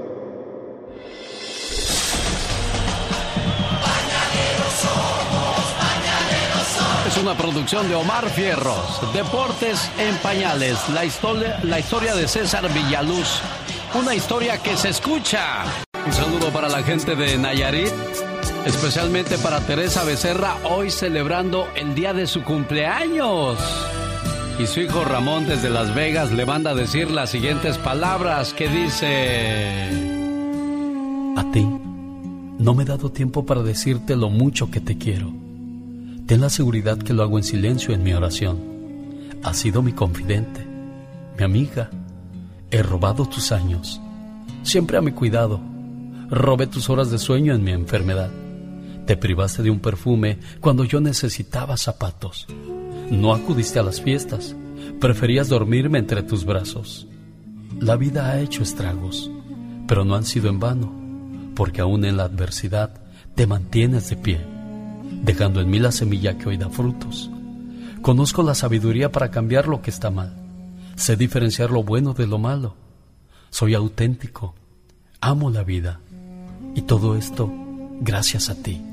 Gracias por ayudarme a ser una persona digna y formada. Gracias por todo, mamá. Complacido con tu llamada, Ramón. Muchísimas gracias, genio. Aquí está tu mamá Tere, que ha recibido llamadas a montones porque le estábamos marcando desde hace rato, doña Tere. Gracias, gracias. Aquí le paso a su muchacho. ¿Algo más que le quieras decir a la cumpleañera, Ramón? No, pues gracias por todo, genio. Sí, estaba muy ocupada con las líneas, le estaba hablando el presidente. Y Ay, esos presidentes, caray, bueno. Pero ya no la soltaron, doña Tere, por eso su muchacho está feliz de saludarle, ¿eh? Gracias, muy amable, señor. Señor, Dios los bendiga. Igualmente, preciosa. Complacido, Ramón. Gracias por llamarnos al programa. Rosmarie Pecas con la chispa de buen humor. ¡Ay, cómo me lele! Oiga, señorita Rosmar. ¿Qué pachuca, Pecas? Ayer vino a visitarme mi hermana la mayor. Bueno, vino a la casa, ¿verdad? Ajá. Y ya hacía rato que no venía. Ay, mira, Pecas, y tú feliz. Pues es que tiene muchos problemas con su marido, ¿verdad? Sí, corazón. Y le dije, oye, hermana, ¿y cómo va tu vida matrimonial? ¿Y qué te dijo mi Pequitas? Pues desde que duermo en cama gemela con mi esposo todo mejoró, Pecas. Ay, ay, ay. ¿A poco con eso mejoró toda tu vida matrimonial, hermana? Claro, Pecas. ¿No ves que mi cama la puse en Los Ángeles y la de él en San Francisco? El genio Lucas no está haciendo video de baile.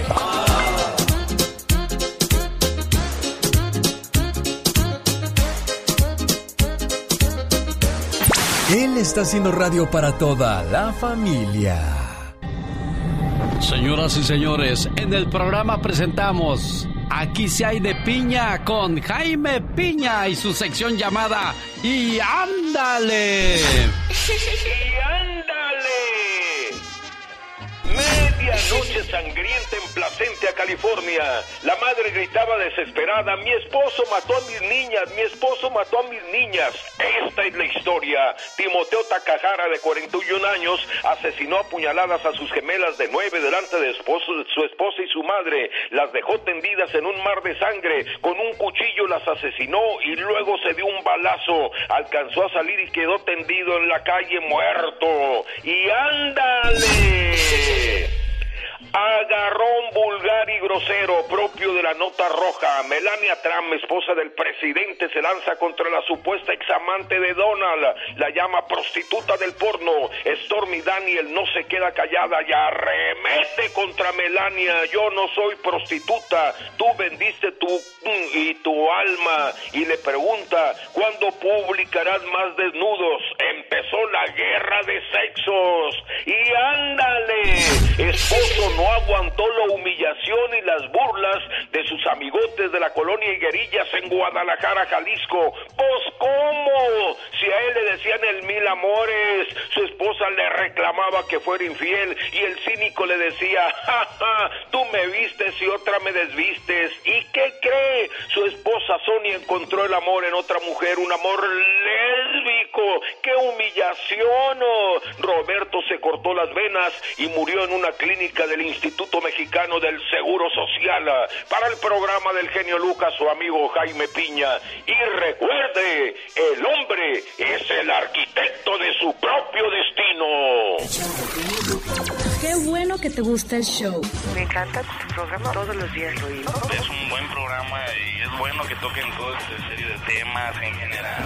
Un lujo tener un programa así como el de usted. Este es un programa muy variado. El show de Alex Lucas. La Diva de México. El show presenta. Circo, maroma y teatro de los famosos. Con la máxima figura de la radio. La Diva de México. Niña, contrólate que me rasguñan las medias. Diva, tengo mucha hambre. Se me antojan de esa hamburguesa De doble con carne. doble carne. Ándale. De esas grandototas. Pero, pero no porque engordas. Oye, acabamos de escuchar. eh, ¿Quién cantó esta interpretación magistral? Pedro Infante, Diva de México. ¿Y cómo se llama la canción? La cama de piedra. Y es de mi paisano de Tamaulipas, mi Cuco Sánchez. La cama de piedra de Cuco Sánchez, créeme que así como la de No soy monedita de oro y todas estas coplas que nos dejó Cuco. Qué chulada. Refugio Sánchez Saldaña. En Altamira, Tamaulipas. Sí, señor. Ay, mi Cuco Sánchez, donde quiera que estés en el cielo, te mando un beso. Pues que la, la suegra de Vicente Fernández Jr. Ah. Está muy guapa, la digo, la señora hace unas historias en Instagram y se siente artista. Ah. Te digo que ahora ya todas quieren ser artistas. Mira. Todas, todas en influencer. Ah, La pues tiene señora- buena, buena figura. Entonces, la muchacha es natural. No creo que esté operada la, la hija de la señora Diva. Y la señora también, ¿verdad? Es natural. Yo no sé, Diva. Tiene 60 años. años y le dicen a Vicente Fernández Jr., te queda mejor la suegra, dijo, para tu edad que ya estás más horcón. Híjole. Le dicen cosas. ¿Qué cosas? Que le dicen, mejor vete con tu suegra, está más... Para tu edad, dijo la otra, está muy chiquita. Así le dicen a Vicente Fernández Jr. en las redes sociales, ni modo. te- A lo que le importa, él dice que le va a hacer un hijo, Diva de México. Sí, dijo. ¿Eh? ¿Dijo él? Diva. ¿Podrá todavía ser mamá la doñita? Bueno. Pues sí, yo creo que sí, ¿verdad? Bueno, amigos, yo estaba tan mortificada, mira, en las noches me ponía a pensar, ¿cuándo regresará César Évora a la televisión? Pues que ya va a regresar, que ya lo convencieron. Entonces ya va a dormir a gusto, Diva. Ay, ya, ya, ya voy a dormir. Eh, Va a regresar igual que Kuno Becker en la novela de Juanito Osorio, donde no quiso José Ron, el que hizo el papel de Ringo, el del boxeador, pues no quiso estar ahí. Yo creo que se le figura que era un churrote. Pues sí, un churrote, pero son de los que dejan éxito. Juanito Osorio está, ahorita es el rey Midas de Televisa, porque proyecto que hace, proyecto que le funciona. Y él era asistente, fíjate, hace muchos años, en los ochentas, de Silvia Pinal. Él, él trabajaba con Ah. Silvia, no trabajaba en Televisa, no, no. Él llegaba con Silvia Pinal y le cargaba la maleta, le traía un cafecito, así y así, y se fue conectando dentro de Televisa. Ahí y fue aprendiendo. Silvia, lo, como Silvia era la productora de varios proyectos en Televisa y de Mujer Casos, pues ahí fue aprendiendo. Y luego Silvia se lo recomendó a Azcárraga y dijo, mire, es un muchacho muy bueno, muy talentoso. Y le fueron abriendo y lo contrata Televisa para que anduviera ahí viendo en las producciones y quede coordinando. Y ahora pues es el mero mero de los Azcárraga consentido, Juanito Osorio. Miren nada más es el que le dan, mira, todo el presupuesto. Sí, su mejor regalo fue a Niurka Marcos porque estaba recién llegadita de Cuba. No, no, no, no. ¿No? Niurka tenía ya más de 13 años o 14 viviendo en Yucatán. ¿De ya había tenido dos parejas en Yucatán, Niurka. Ya tenía no- sus dos hijos. No, no estaba recién Oh. llegada. No, Niurka llegó a Mérida. Ahí Niurka eh, trabajaba en el Tropicana y aparte era conductora de un programa local por más de 10 años. Ah, caray. En, te- en la televisora Y ya local. se había casado dos veces. Ya se había casado dos Ah, veces. yo pensé que había llegado No. de, desempacadita Juan de Cuba. fue al programa de televisión de, de Niurka Sí, a anunciar una novela. Ah, mire. Entonces ahí Juanito le echó el ojo a aquella. Mm. Y el esposo de Niurka era un judicial. Oh, de veras. Era un judicial. Entonces, que es el papá de, de una de sus, no sé si de Kiko o de la niña, pero era el judicial. Entonces, Juanito le dijo, está usted muy guapa, vámonos a México. Yo le voy a ser artista. Y aquel estaba por empezar Salomé. Sí. Y fue cuando mete de estrella junto a Edith González a Niurka. Y Edith no quería a Niurka, que fue cuando le escuchó hablar en los camerinos, que dijo, este viejo tan feo y esa cubana que es una piruja. Así. Así estaba hablando. Que Edith González, por eso Niurka nunca la quiso. Y dijo, esa señora era una hipócrita, no porque esté muerta voy a decir que era muy buena gente. Qué cosas de la vida, Diva. Así dijo Niurka Pero con mala ¿cómo Patricia. todo eso, Diva? Ah, pues Me sorprende. Uy, genio, Está usted muy vivida entonces, Todo, Diva. todo, sin aceite, correteada por todo el freeway y todo. todo, bien correteada, cascabeleada y échale, échale un gallito para que prenda. ¿Te acuerdas que le poníamos al motor en aquellos años y el radiador bien caliente? Le abrías el, el cofre, a ver, échale un gallito y le echabas un, un toquecito así de gasolina. Sí. Ah, ah, y, y estaréale, y te estaréale ahí. ahí. ah, ya prendió. Así yo. Sí, Con así un usted. gallito prendo. al rato vengo. Hoy en el Ya Basta, Diva de México. Eh, ¿Qué sigue? Vamos a hablar acerca de aquellos hijos que Eh. hicieron su sueño realidad a su mamá o a su papá. Ah, sí. Que les dijeron, mamá, papá, me voy al norte para comprarles una casa. Sí. Es bonito cuando le dices a tu mami, ya no quiero que trabajes, ahora yo te voy a ayudar por todo lo que tú me ayudaste cuando yo no sabía, no podía y estaba estudiando. ¿Usted cumplió su promesa? ¿O usted quedó a deber? ¿O a usted se le olvidó en cuanto llegó al norte haber cumplido con eso que le prometió a mamá o a papá? Y al rato, en ese segmento del Ya Basta, el genio quiero que nos cuente esa triste y trágica historia de un muchacho que no ayudó a su mamá y lo que le pasó. Al rato nos lo cuenta, genio. No se lo pierda, solo aquí con la diva de México. Y el genio, genio Lucas. El genio Lucas. Ahorita regreso con Brindis, el grupo favorito de La Pola. Está estrenando canción, Ay, Diva de sí, México. Me encantan los de Brindis. Y ya le habían hecho homenaje al señor Camilo Sesto. Y ahora, otra vez en el 2020, el grupo Brindis homenaje al señor Camilo Sesto. Y tengo a Mauro Posadas, el mero mandamás del grupo que le canta el amor. ¿Cómo estás, Mauro? Buenos días, Alex. Qué gusto poder saludarte a ti y a toda tu audiencia. Pues muy contento, muy contento de, de poder saludarlos a todos ustedes y esperando desde luego que se encuentren perfectamente bien. Un día salí de San Luis Potosí, México. Pero San Luis Potosí, México nunca salió de mí.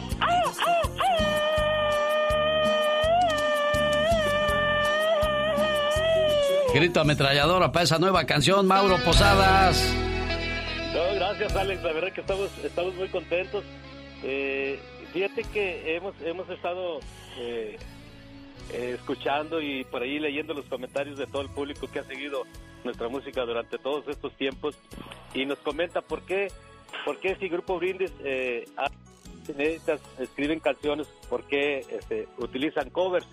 Pues la verdad te, soy sincero, nosotros no queremos dejar pasar por desapercibido todas esas hermosas canciones por allá de los de los 70 de los 80 de, de grandes artistas como lo fue Camilo Sesto y bueno pues hoy en día como todos sabemos son nuevas generaciones otro tipo de, de, música que escuchan pero nosotros eh, queremos realzar eh, la verdadera nostalgia de las canciones románticas de, de aquellos tiempos. Entonces creo que para nosotros es muy importante que, que las nuevas generaciones escuchen ese, ese tipo de música, escuchen ese tipo de canciones para que, para que se den cuenta del romanticismo que, que existía en, en aquellos tiempos. Y bueno, y hoy lo existe, pero de otra, de otra manera. Bueno, y como siempre ustedes poniéndole el toque diferente, ¿no? Al éxito de Perdóname de Camilo Sesto les quedó muy bien. Oye, Mauro, estaba escuchando que ya vas de regreso a los bailes para ustedes. ¿Ya se normalizó todo entonces? Eh, Sí, Alex, fíjate que tenemos ya un mes trabajando. Eh, no están los lugares al 100%. Hay unos lugares que están al 50, otros al 75. Pero sí, ya, ya, por ejemplo, Texas ya se puede, se puede trabajar eh, con cierto número de, de, personas. Eh, por ejemplo, hoy, hoy precisamente ya en un momento más, este, vuelo para para Tulsa, Oklahoma, voy también para Kansas City y para San Luis, Missouri. Por allá ya ya casi se está volviendo a la normalidad, pero claro, todo todo tiene sus, sus reglamentos entrar a un salón de baile y este con su máscara y pues tratando de cuidarse lo más lo más que se pueda. Oye, Mauro, a ninguno de los integrantes del grupo Brindis le pegó el COVID. Eh, sí, sí, a Claudio, a Claudio le, este, le pegó, pero eh, afortunadamente eh, es de las personas que pues eh, no sintió muchos muchos este, eh, efectos de, de- del COVID y pues él se re- resguardó allá en, allá en Oaxaca, precisamente allá fue donde él, él sufrió, sufrió eso. Y es, es amigo del Donald Trump, por eso casi no le pegó. Ya ves que Donald Trump en tres días ya estaba como nuevo. Híjole, mano, yo, yo tenía mucho temor, pues Donald pues, me, me gana con cierto número de años, entonces digo, no, pues sí, sí, ojalá que no me llegue a pegar a mí, pero si me pega a mí, pues hay que pedirle la receta. Sí, oye, fue, fue muy rápida su recuperación. Bueno, eso dice él, pero veamos qué sucede. Mauro Posadas, lo más nuevo del grupo Brindis se llama Perdóname. ¿Tenemos disco completo o solamente esta canción, Mauro? Eh, solamente es esta canción. Nosotros posteriormente, en noviembre, entramos ya, ya a preparar lo que va a ser un disco para lanzarlo. eh, el- los primeros de febrero del 2021 para festejar el Día del Amor y la Amistad con un disco romántico del grupo Brindis. Es el grupo que le canta al amor. Gracias, Mauro. Suerte en tus presentaciones este fin de semana. Gracias, Alex. Un fuerte abrazo para ti y para toda la audiencia. Felicidades a todos.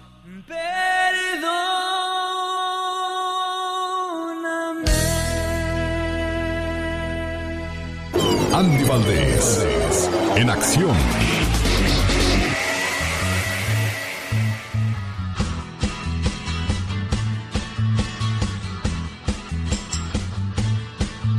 Vamos a conocer la historia de una canción muy bonita en la voz del príncipe de la canción José José. La canción se llama ¿Cuál, es, cuál, cuál escogió el día de hoy para hablar de ella, señor Andy Valdés? Vamos a escucharlo. Adelante, por favor. El triste. La canción habla acerca de una tristeza inmensa que siente una persona a raíz de la pérdida de un ser querido, un amigo o una pareja. Roberto Cantoral mencionó que la escribió durante un vuelo de regreso a México para asistir al funeral de un hermano de él que fallecía de cáncer. La composición resultó ser muy atractiva, tanto en su letra como en su música. Fue tal el impacto que tuvieron la canción y el príncipe con su interpretación en el año de 1968 que el público presente en un festival exigió que José José lo ganara, aunque al final no fue así. Sin embargo, la canción significó la consolidación del gran príncipe como cantante de fama internacional, dada la difusión que tuvo el festival en el que la estrenó, y fue desde aquel entonces la pieza con la que el intérprete cerraba todas sus presentaciones. Además, la canción es un ícono cultural en México, llegando inclusive a formar parte del repertorio de canciones favoritas de la música popular. Tras su estreno en el festival fue grabada en un estudio, motivando a que saliera de inmediato junto con otros nuevos temas en un LP, cuya realización causó revuelo. Esta no sería la última vez que José José grabara dicha canción, llegando a grabarla de nueva cuenta en el año de 1982 bajo un nuevo arreglo y acompañamiento. El triste. El genio Lucas. El show. El policía acusado de matar a George Floyd queda en libertad tras pagar una fianza de un millón de dólares. De eso habla Michelle Rivera el día de hoy. Michelle. La vida, amigas y amigos, la vida no vale nada, diría la canción de un famoso cantautor mexicano. Y es que el ejemplo lo podemos tomar con lo que ocurrió en Estados Unidos. Un millón de dólares costó la vida de George Floyd, un estadounidense que murió a manos de la policía en Minnesota. Y aquí nos preguntamos, ¿cuánto vale un mexicano, una mexicana, una hispana, un hispano? Entonces, ¿y eso que costó un millón? porque la prensa estaba encima de. De no ser así, imagínense lo barato que hubiera salido. Pero bueno, el policía acusado de matar a George Floyd quedó en libertad tras pagar una fianza de un millón de dólares. Derek Chauvin abandonó un correccional de máxima seguridad a la espera del juicio, fijado para el marzo del 2021. El exagente de policía de Minneapolis, acusado de matar al afroamericano George Floyd, quedó el pasado miércoles en libertad tras pagar esta fianza de un millón de dólares, según los documentos judiciales. El Departamento de Correcciones confirmó que el ex policía abandonó la correccional de máxima seguridad de Oak Park Heights en el estado de Minnesota. Chauvin, de 44 años, le recuerda usted, clavó su rodilla durante 8 minutos y 46 segundos en el cuello de Floyd, cuya muerte provocó la mayor ola de protestas raciales en Estados Unidos desde el asesinato de Martin Luther King. De los cuatro ex policías acusados por el asesinato de Floyd, Chauvin era el único que permanecía en la cárcel a la espera de juicio, fijado para marzo del 2021. Se enfrenta a los cargos de homicidio y homicidio en segundo grado. Los otros tres agentes implicados están acusados de complicidad. Un juez del condado de Hennepin, en Minnesota, todavía evalúa si los cuatro serán juzgados de manera conjunta. ¿Y es acaso o no omisión el solo hecho de haber dejado a Chauvin que presionara sobre el cuello de George Floyd su rodilla? Pero bueno, el historial de Chauvin a lo largo de 19 años que trabajó en el Departamento de Policía de Minneapolis está plagado de incidentes. Mire usted, tan solo en el 2006 disparó y mató a un hombre que supuestamente tenía un arma. En el 2008 hizo lo mismo contra un sospechoso de violencia machista y en el 2011 abrió fuego contra un hombre que huía de un tiroteo. Nada de eso impidió que continuara en su puesto hasta la muerte de George Floyd. Las condiciones de la fianza prohíben a Chauvin salir de Minnesota. Su antigua casa en los suburbios de Twin City se vendió recientemente, por lo que no está claro a dónde irá y su familia no ha querido hacer comentarios. Tampoco se sabe de dónde sacó el millón de dólares para quedar en libertad, pero lo cierto es que Chauvin y su ex esposa Kelly, quien anunció el divorcio tras la muerte de Floyd, están acusados de evasión de impuestos. Los fiscales del condado de Washington han afirmado que el antiguo oficial no declaró ni pagó impuestos estatales el 2014 y no informó de los más de 95 mil dólares que ganó trabajando como guardia de seguridad en sus horas libres. Así la corrupción en Estados Unidos. Vaya, los policías también pueden tener mala fama. ¿Y tú qué opinas? ¿Libertad para Chauvin luego de la muerte de George Floyd? Con ese ejemplo, híjole, no queremos este tipo de héroes. Que tenga muy bueno. Bueno, sí, es bueno pedir justicia, pero hay maneras. Así como hay policías malos, también hay gente de la raza negra que abusa de, de ese tipo de manifestaciones. Lo utilizan para robar, para hacer daño, en fin. Yo creo que cuando uno toma ese tipo de, de acciones, en este caso las autoridades, qué bueno que se hizo justicia en ese sentido, pero también es bueno que, que la gente se modere a la hora de de hacer sus manifestaciones. La violencia genera violencia. Buenos días, esta es la radio en la que trabajamos para usted. Buen día. Saludo en el día de su cumpleaños a Oralia Salinas. En Corona, California vive y su hija Blanca le dice, mamá, te quiero mucho y que cumplas muchos, pero muchos años más.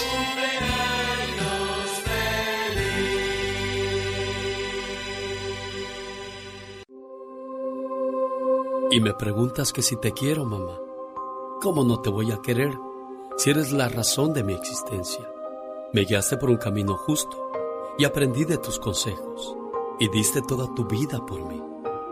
¿Cómo no quererte, mamá, si tú eres lo más grande para mí? Me supiste cuidar y amar y cómo no decirte que tú eres mi más grande adoración. Y le doy gracias a Dios por haberme dado una madre como tú. ¿Cómo no quererte, mamá? Ahí está el saludo con mucho cariño para la mamá de Blanquita, la señora Oralia Salinas, en el área de Corona, California, esperando que se la pase muy bien y que cumpla muchos, pero muchos años más. Tengo varias llamadas todavía que quedan pendientes por hacer la mañana de este jueves, entre ellas Dalila León en Santa Fe, Nuevo México, Virginia Elizárragas de la Ciudad de México, de su hermano Guillermo de Oregon. Fabiola Macías en Oceanside de su esposo Arturo y Juan Valera de Palmdale de su hermano Patricio Valera de Utah, esperando que se la pase muy bien hoy por ser el día de su cumpleaños. Felicidades a también Joana de la Torre de Gaviland Hills, California. Ella se llama Shaila Durcal y canta bonito y ella se llama Joana de la Torre de Gaviland Hills. ¿Tú no cantas, Joana? No. Para decir también canta bonito. ¿Mande? Nada comparado a mi mamá. Ah, ¿tu mamá sí canta?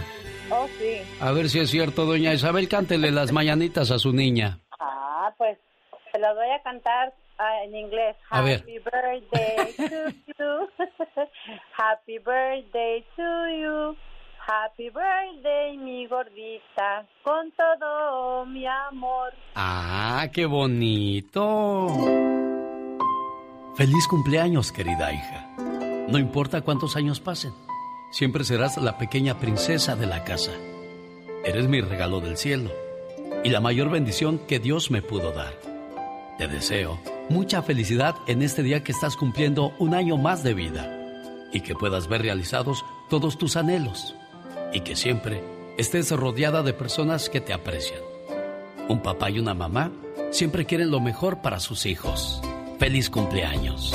Eso. Siempre queremos lo mejor para nuestros hijos.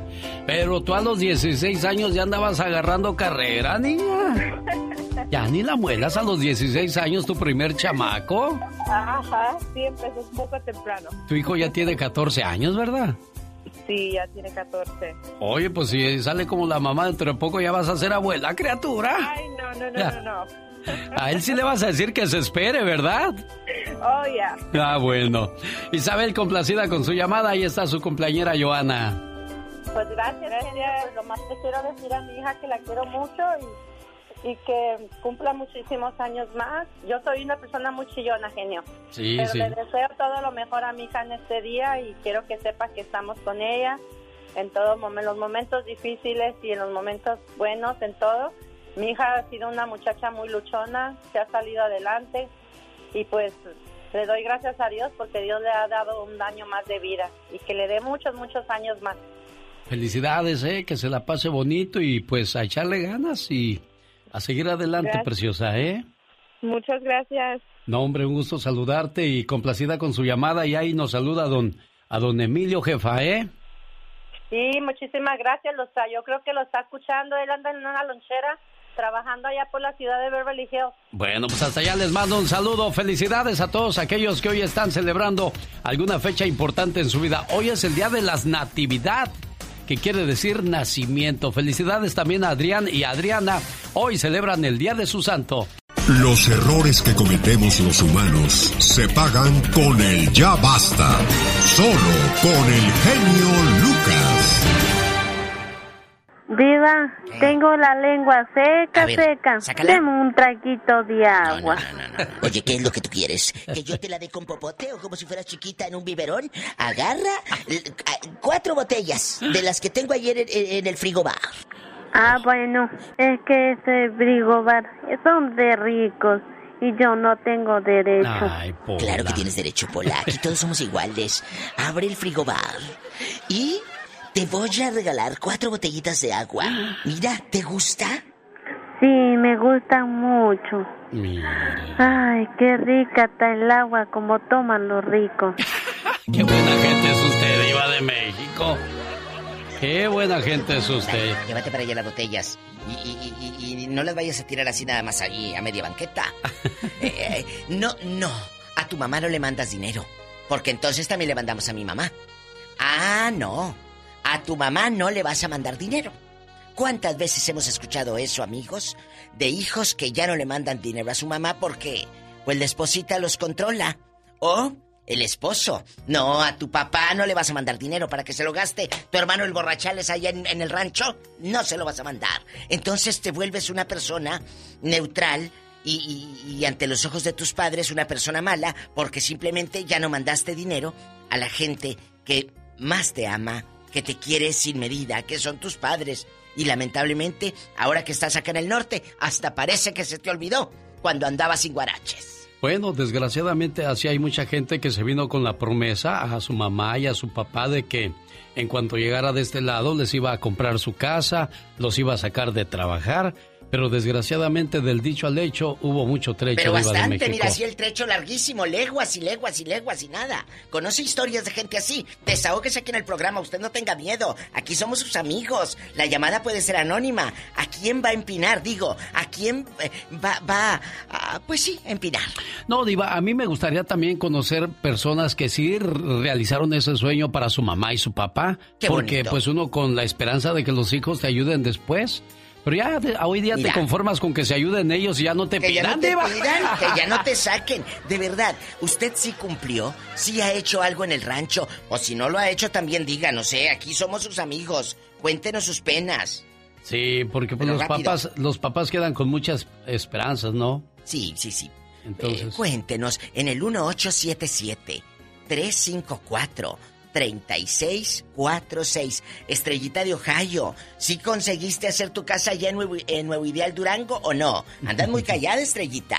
Usted que nunca ha marcado a una estación de radio, hágalo esta mañana. Hágalo aquí con Alex el genio Lucas. Qué buena recomendación de la diva de México. Y como dijo ella, aquí estamos a sus órdenes. Hijos que lograron realizarle el sueño a mamá o a papá. Y siempre lo he dicho, aquellos hijos que le dan a su mamá y a su papá le rinde más, Diosito se los duplica, diva de México. amén, totalmente, nunca falta. Le cuento la historia de un muchacho cuando yo trabajaba en el restaurante. Él llegó de, de México, no voy a decir el estado. Llegó de México y este y pasó el tiempo y no les mandaba nada a sus papás.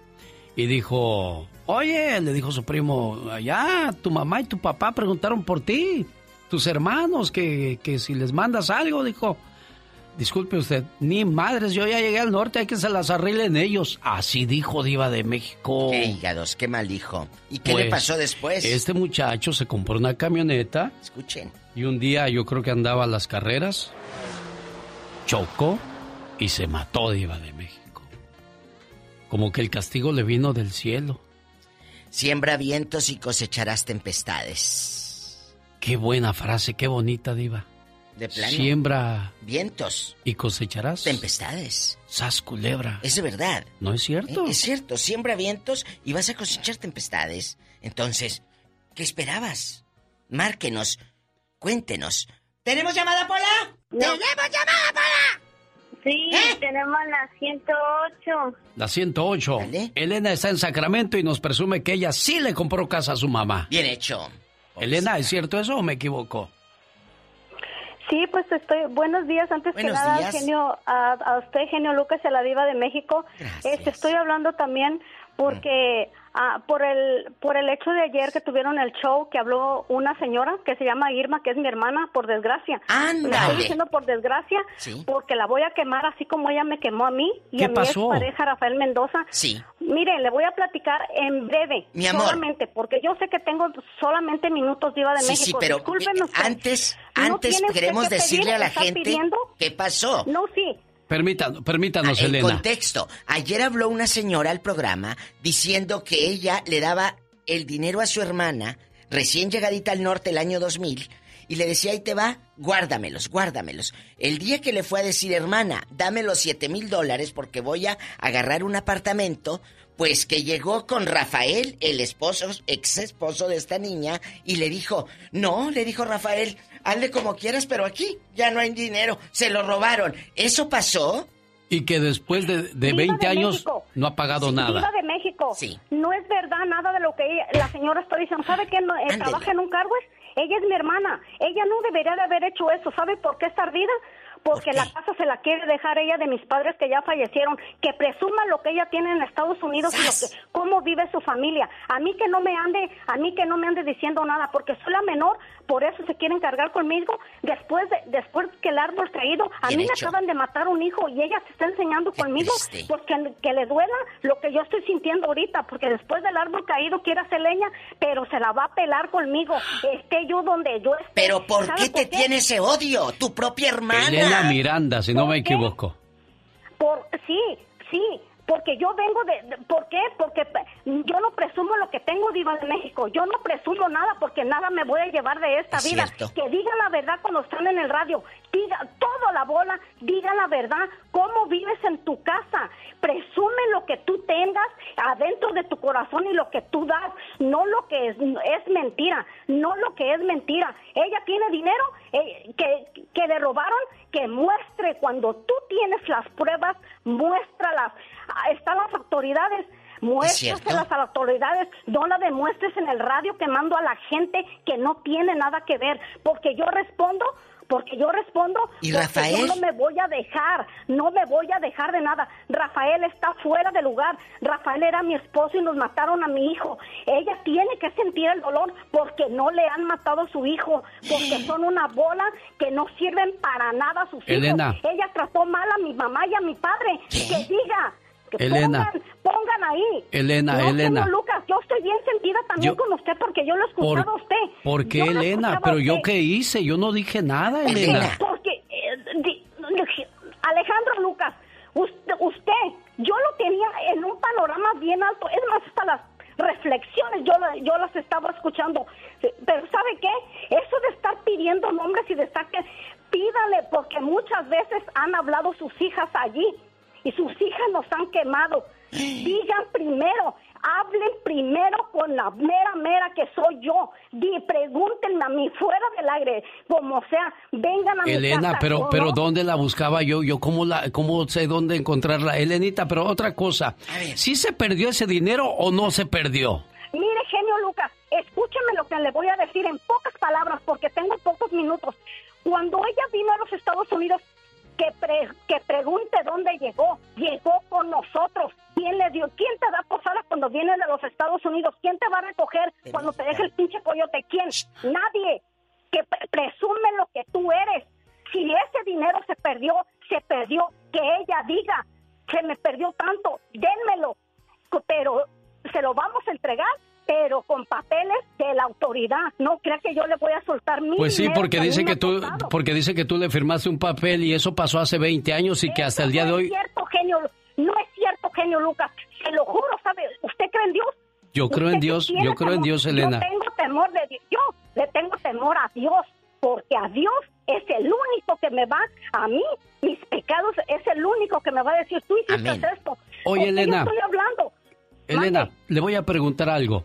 ¿Y, y cuál es el tope de este coraje entre ustedes dos? ¿Cuándo vas a terminar ¿Por ese coraje de ustedes dos como hermanas? Porque son hermanas, Es que, Elena. Alex, ellos están peleando una casa. Somos, ella se quiere quedar Quedar. con las propiedades De de, los mi papás. madre, que ya falleció. Acaba de fallecer mi madre, genio Lucas. Que tenga respeto.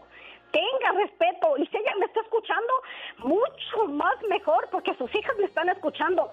Que tengan respeto, porque ya hicieron que despertar el diablo. Ahora se van a tener a las consecuencias. Ya, Elenita, Elenita, no, no te enojes, Elena, no, No. tiene ningún Mm. caso. No, genio Lucas, si usted le deben dinero, vaya y cóbreselos al Señor. No ande quemando a la gente que no tiene nada que ver. Rafael Mendoza no tiene nada que ver. Acabamos de perder a, a- a mi hijo. Que tengan misericordia. Pero yo no Que tuve, no, misericordia. yo no tuve ninguna culpa, Elena, de lo de ayer. Elena, nadie tuvo no la culpa, sabíamos- nadie tuvo la culpa. No aquí. sabíamos de tu hijo. No sabíamos Claro de tu sí. hijo. No, ella no lo Claro contó. sí, Diva de México. No lo sabíamos. Sí, pero que Ella diga la sí. verdad. Cuando estás hablando a un show, Exacto. yo voy a decir la verdad, ¿sabes ¿Y qué? ahora? Yo no ayudé a mi madre, yo, yo soy una arpía. Yo ayudé a mi madre, yo la ayudé a mi padre.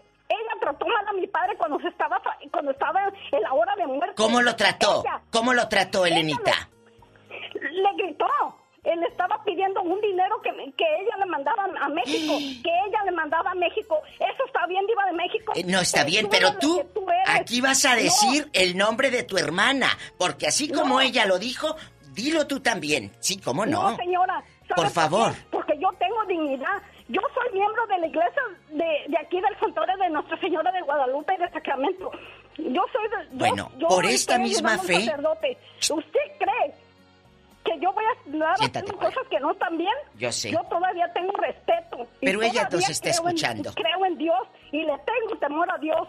Bueno, Elenita, Siete caray. mil dólares le reclama a Elenita. Elenita habla y dice, ¿eso no es cierto? Caray. Ella me está peleando una casa. Yo soy la más chiquita porque Elenita es la más chiquita de esta familia. Y, y- y que según la señora que habló ayer, que no recuerdo su nombre, ella dijo cosas muy feas de Elena. Pero Sí. no nos dijo que Elenita había perdido un hijo. No nos dijo que Pero se quería quedar con la casa. Bueno, ya lo dejamos así. Ay, Tenemos, genio. vamos a la siguiente llamada. Tenemos llamada, Pola. Sí, tenemos por las 3000. Pero es que, bueno, Alejandro le escucha a la diva de México. Usted Qué está en la línea 3000, Alejandro. Alejandro, buenos días. Buenos días. Cada loco con su tema. este. ah, ah, no, ah, ya se, se me estaba olvidando. ¿Qué pasó, Alejandro? Eh, yo la verdad, quedaste? la verdad, ah, ¡Diva de Oye, México! Alejandro, te quedaste sin palabras, Alejandro, ¿eh? Sí, es que es un tema muy. Muy delicado. Oye, Pero- imagínate pelear así con tu hermano en el radio, que te hable, pues claro No, que te no, calienta. eso no es- Claro que te enoja. No es, no es ético, ya sea un adulto, compadre, con esas payasadas. Pero, pero lo que dijo Elenita tiene razón. ¿Por qué no me lo viene a decir aquí? Pero es que ya se lo dijo. Tengo entendido que fue y le dijo y que desde hace 20 años no han respondido sobre ese dinero, Diva de México.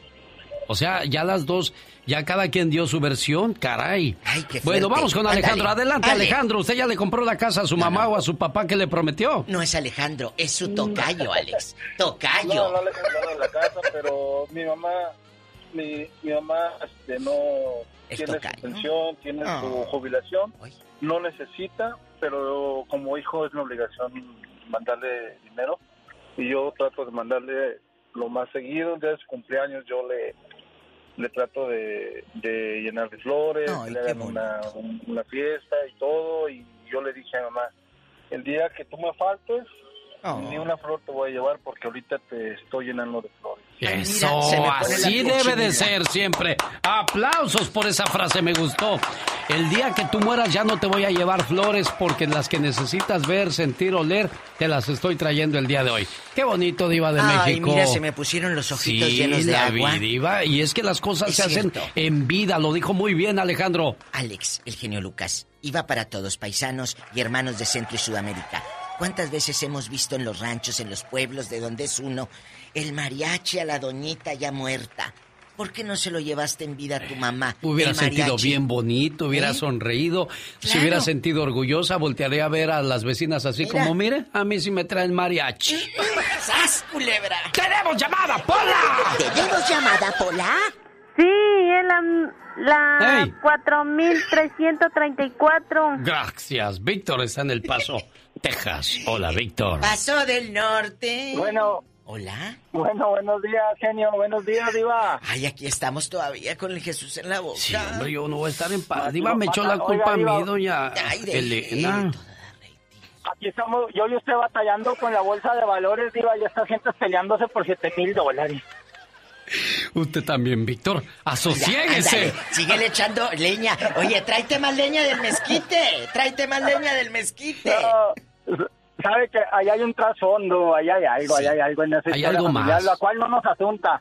Eso Eh, sí. A lo que nos asunta ahorita, miren, yo mi padre, mi madre falleció. Mi padre tiene 80 años y en lo que puedo ayudarlo, lo ayudo. Yo cuando está aquí conmigo lo baño, lo cambio y todo. Y él me dice que nunca esperaba. Yo soy el más el más chico de 13 hijos. Qué bonito. El, el más chiquito tengo ¿Cómo estarán 36 los años. otros si Y tú te este- escuchas viejito? Fíjese. Es la pura voz, hombre. Y luego. Tengo la voz, pero si me viera la cara de, de Gabriel Soto es, eh, es una defecio enfrente de mí. ¡Sas, culebra! ¡Al piso! Ahora ¡Tras, va mi- tras, tras! ahora- Ahora va mi, ahora va mi punto con el que yo tengo con mis hijos. Sí. Yo, como decían ayer, yo a mis hijos, yo les tengo dicho, lo, lo único y exclusivo que yo les voy a dejar es su educación.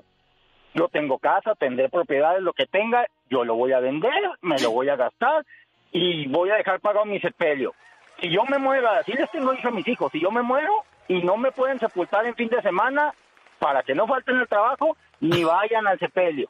Mire. Yo no necesito, ya, ya muerto, yo voy a dejar pagado todo y todo y no quiero ni llanto falso ni nada. Oye. Ustedes se casan, usted, y les tengo dicho a mis hijos, ustedes, perdón, ustedes se van de mi casa, ya se van, ustedes se van a graduar de la universidad, como digo ustedes si quieren, se van a casar cuando tengan casa.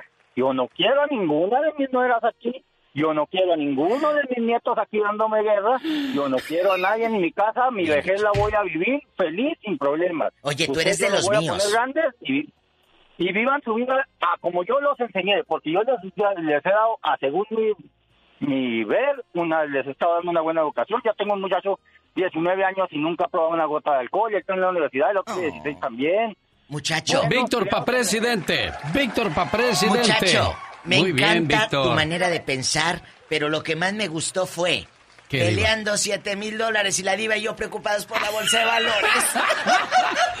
¡Tenemos llamada, Pola! ¿Tenemos llamada, Pola? Sí, es la, la ¿La qué? 4334. Bueno, ahí está Gustavo hablando con la diva de México. Y el genio Lucas. Gustavo, Dios bendiga Hola, tu muy camino. buenos días a los dos, ¿me escuchan? Claro que te escuchamos, Gustavito de Oro. Ok, ah, mire, la señora dijo que iba a ser breve, y eso que fue breve, y se llevó ocho minutos. Siempre que una persona dice voy a ser breve, es plano que, que se lleva mucho tiempo para dar el comentario. Ahora, no le voy a dar más importancia a eso. Voy al, voy al, al tema de hoy. Que yo sepa, genio y diva, los hijos no tienen obligación de mantener a los padres. Exacto. Y tomemos en cuenta la sociedad de aquí de los gabachos. Los padres de aquí se preparan para su retiro, para su para su vejez. Ahora, esta costumbre la traemos de Latinoamérica. Pero ¿por qué? Porque nuestros padres lamentablemente fueron de los que tuvieron muchos hijos. Entonces, eh, no hay preparación allá. Eso es lo, ese, es mi, ese es todo mi comentario. Eso sí es ser breve. Gracias, Gracias. Gustavo, le agradezco Fíjate. mucho la brevedad y la, la manera contundente de, de- de hablar del tema. Eh, muy bien, eh, estoy de acuerdo con lo que dice el señor Gustavo, claro. Eh, no es obligación, no. Pero hay algo que se llama calidad moral Y hay algo que se llama amor y hay algo que se llama humanidad. Si tú miras que en tu casa, tu papá le está pasando muy mal y tú ya juntaste tus ocho mil dólares, pero sabes que el techo de la casa de tu papi es de lámina y se llueve, y tú aquí tienes ocho mil dólares, ¿a poco no agarrarías mil para mandarle a poner láminas a la casita de tus padres en el pueblo o en el rancho? Eso es humanidad, no es que sea una obligación, efectivamente, pero hay algo que se llama amor y humanidad. Creo que por esa parte nos vamos. ¿Cuántos de ustedes le levantaron un techito a sus padres allí en el pueblo? ¿Cómo se llama el ranchito donde usted corría, donde usted decía un día me voy a ir al norte y quiero que estas paredes sean de cemento, sean de ladrillo, de bloc? Cuéntenos. Y tiene toda la razón, no es su obligación darle nada a la mamá o al papá, pero hay un agradecimiento interno que no puedes olvidar. Existen estudios que comprueban que la soledad y el estado de ánimo en una persona influye muchísimo en la calidad de vida y el tiempo que vivirá, así es que procura a las personas que amas, principalmente a tu mamá que se desveló, te cuidó, te dio. Tenemos llamada, niña Pola. ¡Pola! ¿Dónde andas, Pola? Sí tenemos, Pola 8010. Dale. Su amigo el muchacho alegre habla con la diva de México. Es el muchacho alegre. ¿Cómo estamos? Buenos días. Buenos días, muchacho alegre. Este, ir a genio, pues sí, como acaba de decir la, la, la diva, ir a este, pues e- eso es este, pues es, ti- tienes que tener, pues, o sea, que pues sangre en las venas, pues, tú sabes, o sea, dice, "Ey, pues no es obligación.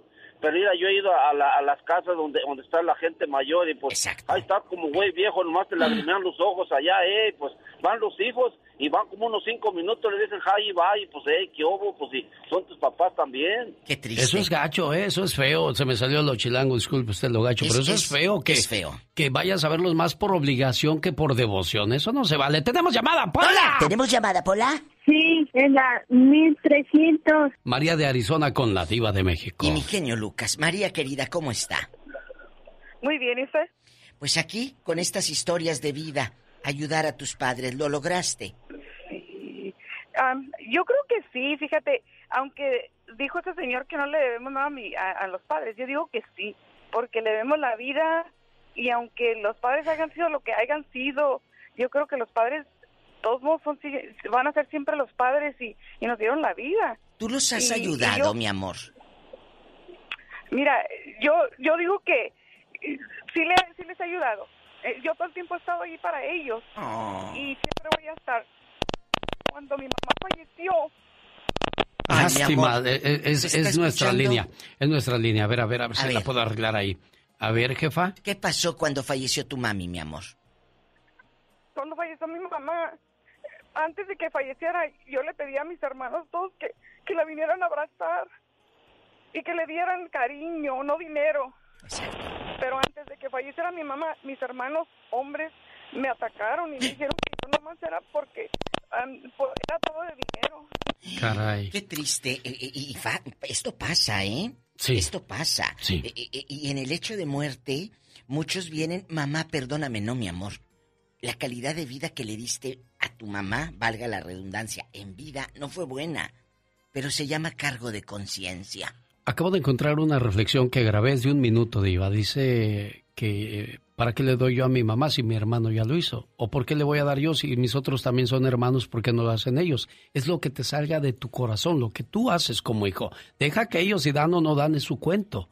Pero al final del día, cuando se muera tu mamá o tu papá, tú quedas con la satisfacción de haber sido buen hijo o con el remordimiento de que no hiciste lo que tenías que hacer, Diva. Que eras mal hijo. Qué triste. Señoras y señores, Gracias. ella es La la, diva diva, de de, México. México. Y el genio Lucas. Señora Elena, yo no tuve la culpa. Ay, ¿Qué es Elena. eso? El genio Lucas. David Faitelson. En acción. Qué sorpresa el día de ayer, señor David Faitelson ganó México. ¿Cómo estás, Alex? Con mucho gusto. Sí, la verdad es que muy mal jugó la selección de Holanda. Lo tomó como lo que era un- para ellos, para la selección de Holanda era un partido que el técnico no quería. Tienen que jugar el fin de semana un juego ya mm, oficial de la Liga de las Naciones de Europa contra la selección de Italia, que es de verita en beberita lo que México hizo en el campo de juego, lo que intentó y finalmente logró México en el campo de juego, jugar con personalidad, tratar de tener la pelota, asociarse para poder atacar, ir por las bandas. México encontró un buen juego colectivo y también encontró un juego individual en nombres como el del Tecatito Corona, que jugó un gran partido de fútbol. Jiménez falló un par de ocasiones muy claras, pero acertó en el penalti, lo cual medio salvó su actuación. El tema de Talavera, que está convertido en un gran portero y que le va a pelear a Guillermo Ochoa la titularidad en la portería mexicana. Gallardo, el Chaca Rodríguez, Moreno, el propio César Montes, que jugaron bastante, bastante bien. Creo que eh, finalmente esa clase de partidos, ya habíamos dicho Alex, que mm, servían para probar y saber dónde está el fútbol mexicano y, qué es lo que necesita y qué es lo que eh, realmente eh, pretende hacia el, hacia el futuro. Además, hemos vuelto a comprobar que México está muy cómodo, entre comillas, con el Tata Martino, que entiende lo que el Tata Martino quiere en el campo de juego y que puede todavía seguir mejorando eh, muchísimo en el proceso rumbo a Qatar 2022. Creo que la realidad es son cuentas muy buenas la que entrega el equipo mexicano, más allá, insisto, de que Holanda, eh, como lo ha dicho tú, la selección de los Países Bajos no fue el rival eh, que todo mundo que todo mundo esperaba. Ahora, eh, realmente, mm, Alex, no sé qué opinas tú, pero el nivel que tiene un jugador como el Tecatito Corona realmente impresiona, ¿no? Sí, increíble. Martes van a jugar en La Haya, cerca de Ámsterdam, ahí mismo en los Países Bajos, contra el campeón de África, que es la selección de Argelia, que promete también ser un, bueno, promete ser un rival más complicado ahora que la propia selección holandesa después de lo que vimos ayer en la en la arena Johan Cruyff. Señoras y señores, la voz de David Faitelson. Gracias, David. Volvemos el día de mañana. Quiero saludar en su cumpleaños a Juan Valera de Poundale, California, de su hermano Patricio Valera de Utah, que le dice, hermano, feliz cumpleaños. Deseo lo mejor para ti y aunque no te lo diga siempre, te quiero con todo mi corazón y que cumplas muchos, pero muchos años más. Juanito, muchas felicidades, amigo. Allá andas, Juan. Sí, aquí andamos. Sí, te digo felicidades a nombre de tu hermano que te quiere mucho, ¿eh? Oh, igualmente, me lo saluda. Ándale, Patricio está escuchando el programa y está escuchando la radio, pues ya escuchó también tu agradecimiento por el saludo, ¿eh? Y que nos, aquí estamos por siempre. Eso, Fabiola Macías de Oceanside, felicidades a nombre de tu esposo Arturo. Virginia Lizárragas de la Ciudad de México, mañana le llamo Guillermo, no te preocupes, Dalila León en Santa Fe, felicidades a nombre de tu esposo Julio. Un programa más, así concluye, del show más familiar de la radio en español. El programa que une a todo un país cada mañana en la cadena radial más grande de este país. Con su amigo de las mañanas, yo soy... El genio Lucas. Digo, perdón, qué intenso. Muy intenso. Acuérdese, no hay días malos.